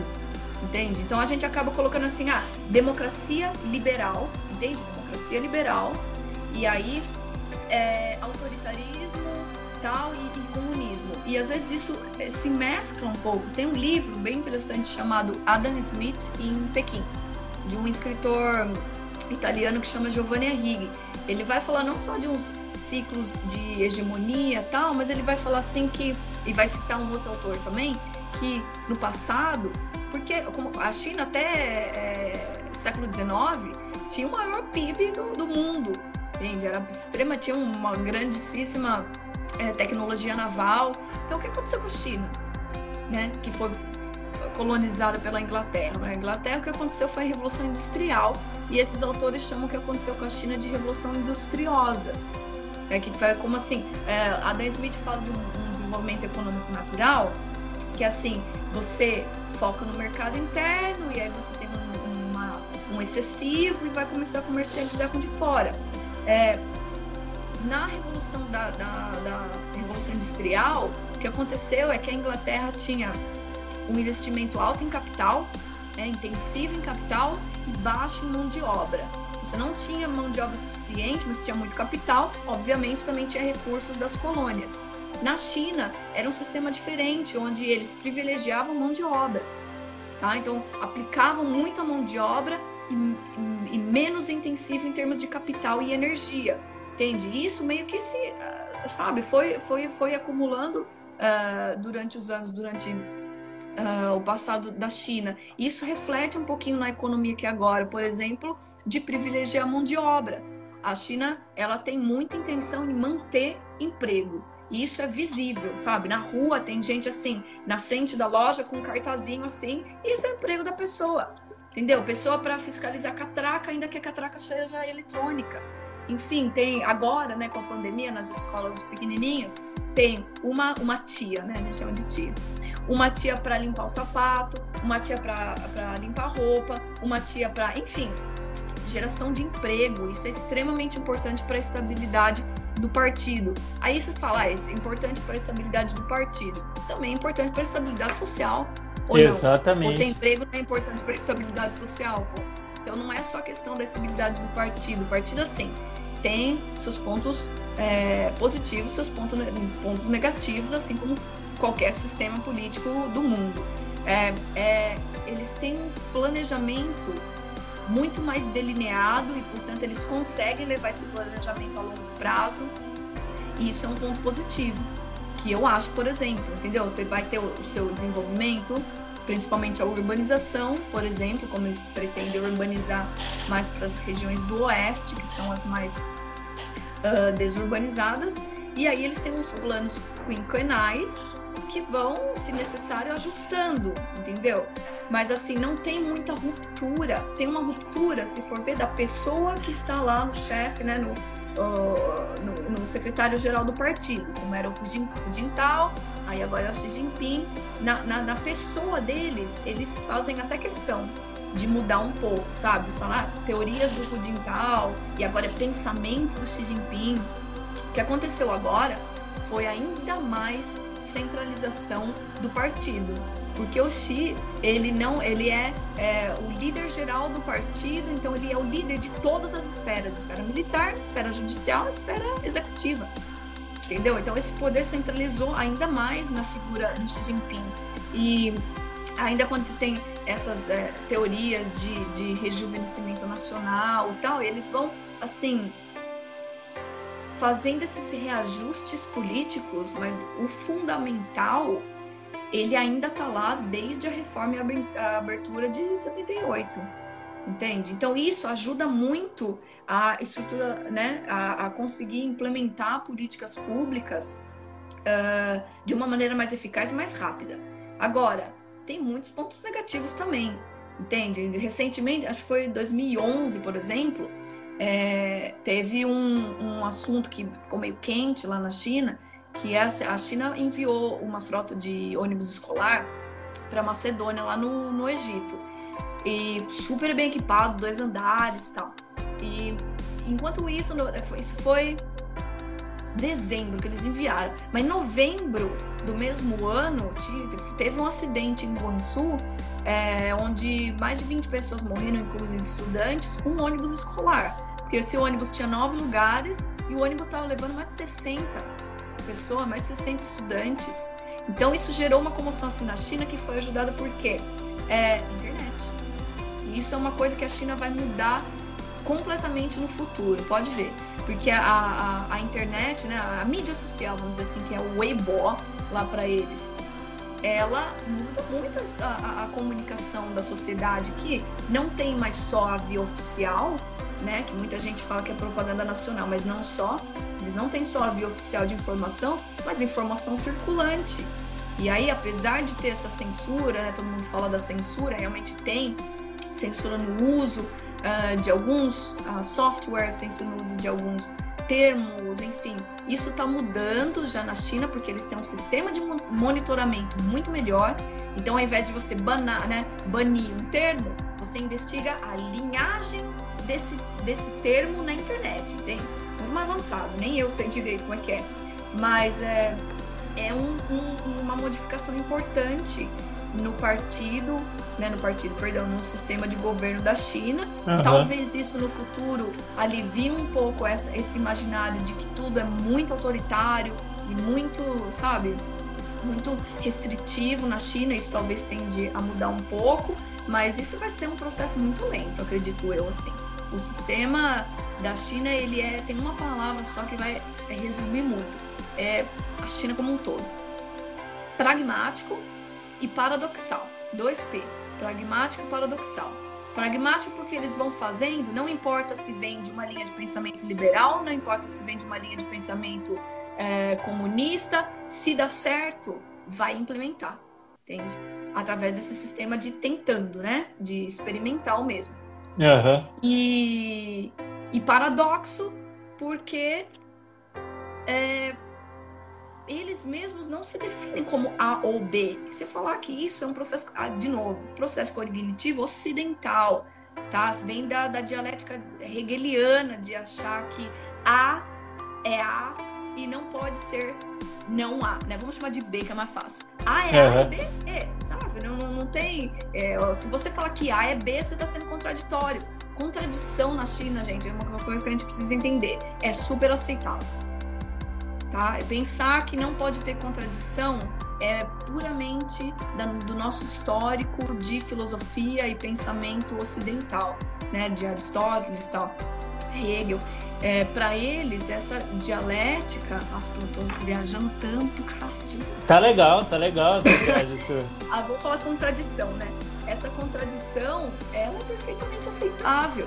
Entende? Então pode chamar de comunista e capitalista ao mesmo tempo, que não vai fazer diferença. O, o, o importante, como falou também o Deng Xiaoping lá na, na Reforma e Abertura, não importa a cor do gato, desde que casse rato. Entendi. É até, é até importante, só para a gente voltar um pouco sobre o assunto do Covid, né? Algumas Sim. coisas assim chamaram, chamaram muito a atenção da, da, das pessoas. Uma é o hospital levantado em 10 dias. É uma uhum. questão que chamou muita atenção. Né? É, outra questão também, igual a gente estava falando aqui sobre a testagem ampla, que agora vai testar todos os cidadãos, os cidadãos de, de Wuhan né? Uhum. E, e assim, eles fecharam lá o lockdown, aplicativo para saber onde você está indo, é, uhum. e tudo isso eles conseguiram controlar isso de uma maneira assim muito rápida, né? É, conseguiram controlar tudo de uma maneira rápida. E, e uhum. como a gente, alguma coisa assim, é, é, considerando que a estrutura do Brasil é totalmente diferente da, da estrutura do, da China, né? Alguma coisa, é, o que, que a gente, considerando a realidade do Brasil, na sua visão, o que você acha que a gente consegue trazer de lá para cá no combate ao, ao Covid, né? Uhum. É, uma, obviamente que foi que ajudou bastante a China a capacidade econômica que ela tem, mas isso é inegável, né? Por exemplo, eu lembro que ainda bem antes do, do da pandemia, eu participei de uma reunião com uma das maiores construtoras da China que queria trazer para Minas esse sistema aí de construção pré-moldada, né? De casas, assim, queria, queria exportar casa, basicamente isso. Então, óbvio que a capacidade econômica da China para erguer o hospital nesse tempo hábil já vem de tecnologias que a China já estava é, conseguindo né, pesquisar durante tempos atrás, inclusive essas casas pré-moldadas aí que eu falei, que eles queriam trazer. Então, ajudou bastante. Agora, é, o que a gente pode aprender com a experiência chinesa tem que passar por empatia, primeiro de tudo, tá? Porque a gente está com uma extrema desmobilização entre a, na, na, sociedade brasileira, o que ajuda um pouco lá, tá? Porque eles estão de certa maneira mais acostumados com essa coesão de que o que é dito para fazer é feito, tá? É, é, difícil encontrar o oposto, então, claro que isso também tem fiscalização, né? não é assim também, também tem fiscalização que é mais articulada. E aqui o que a gente tem é uma é, fragmentação do que poderia ser feito. A gente pode aprender da China, por exemplo, eles até lançaram muitos é, manuais, não é manual que fala. É instrução. Manual, assim, como seguir. É isso, manuais de instrução, né? Do que é que eles estavam pesquisando lá, é, de quais seriam os procedimentos a serem tomados. Mas aqui, de novo, veio a cristalizar a questão de que muitas pessoas, por não saberem procurar uma fonte confiável, elas negam todas as fontes. Então as pessoas começaram a negar até mesmo os procedimentos que deveriam ser tomados para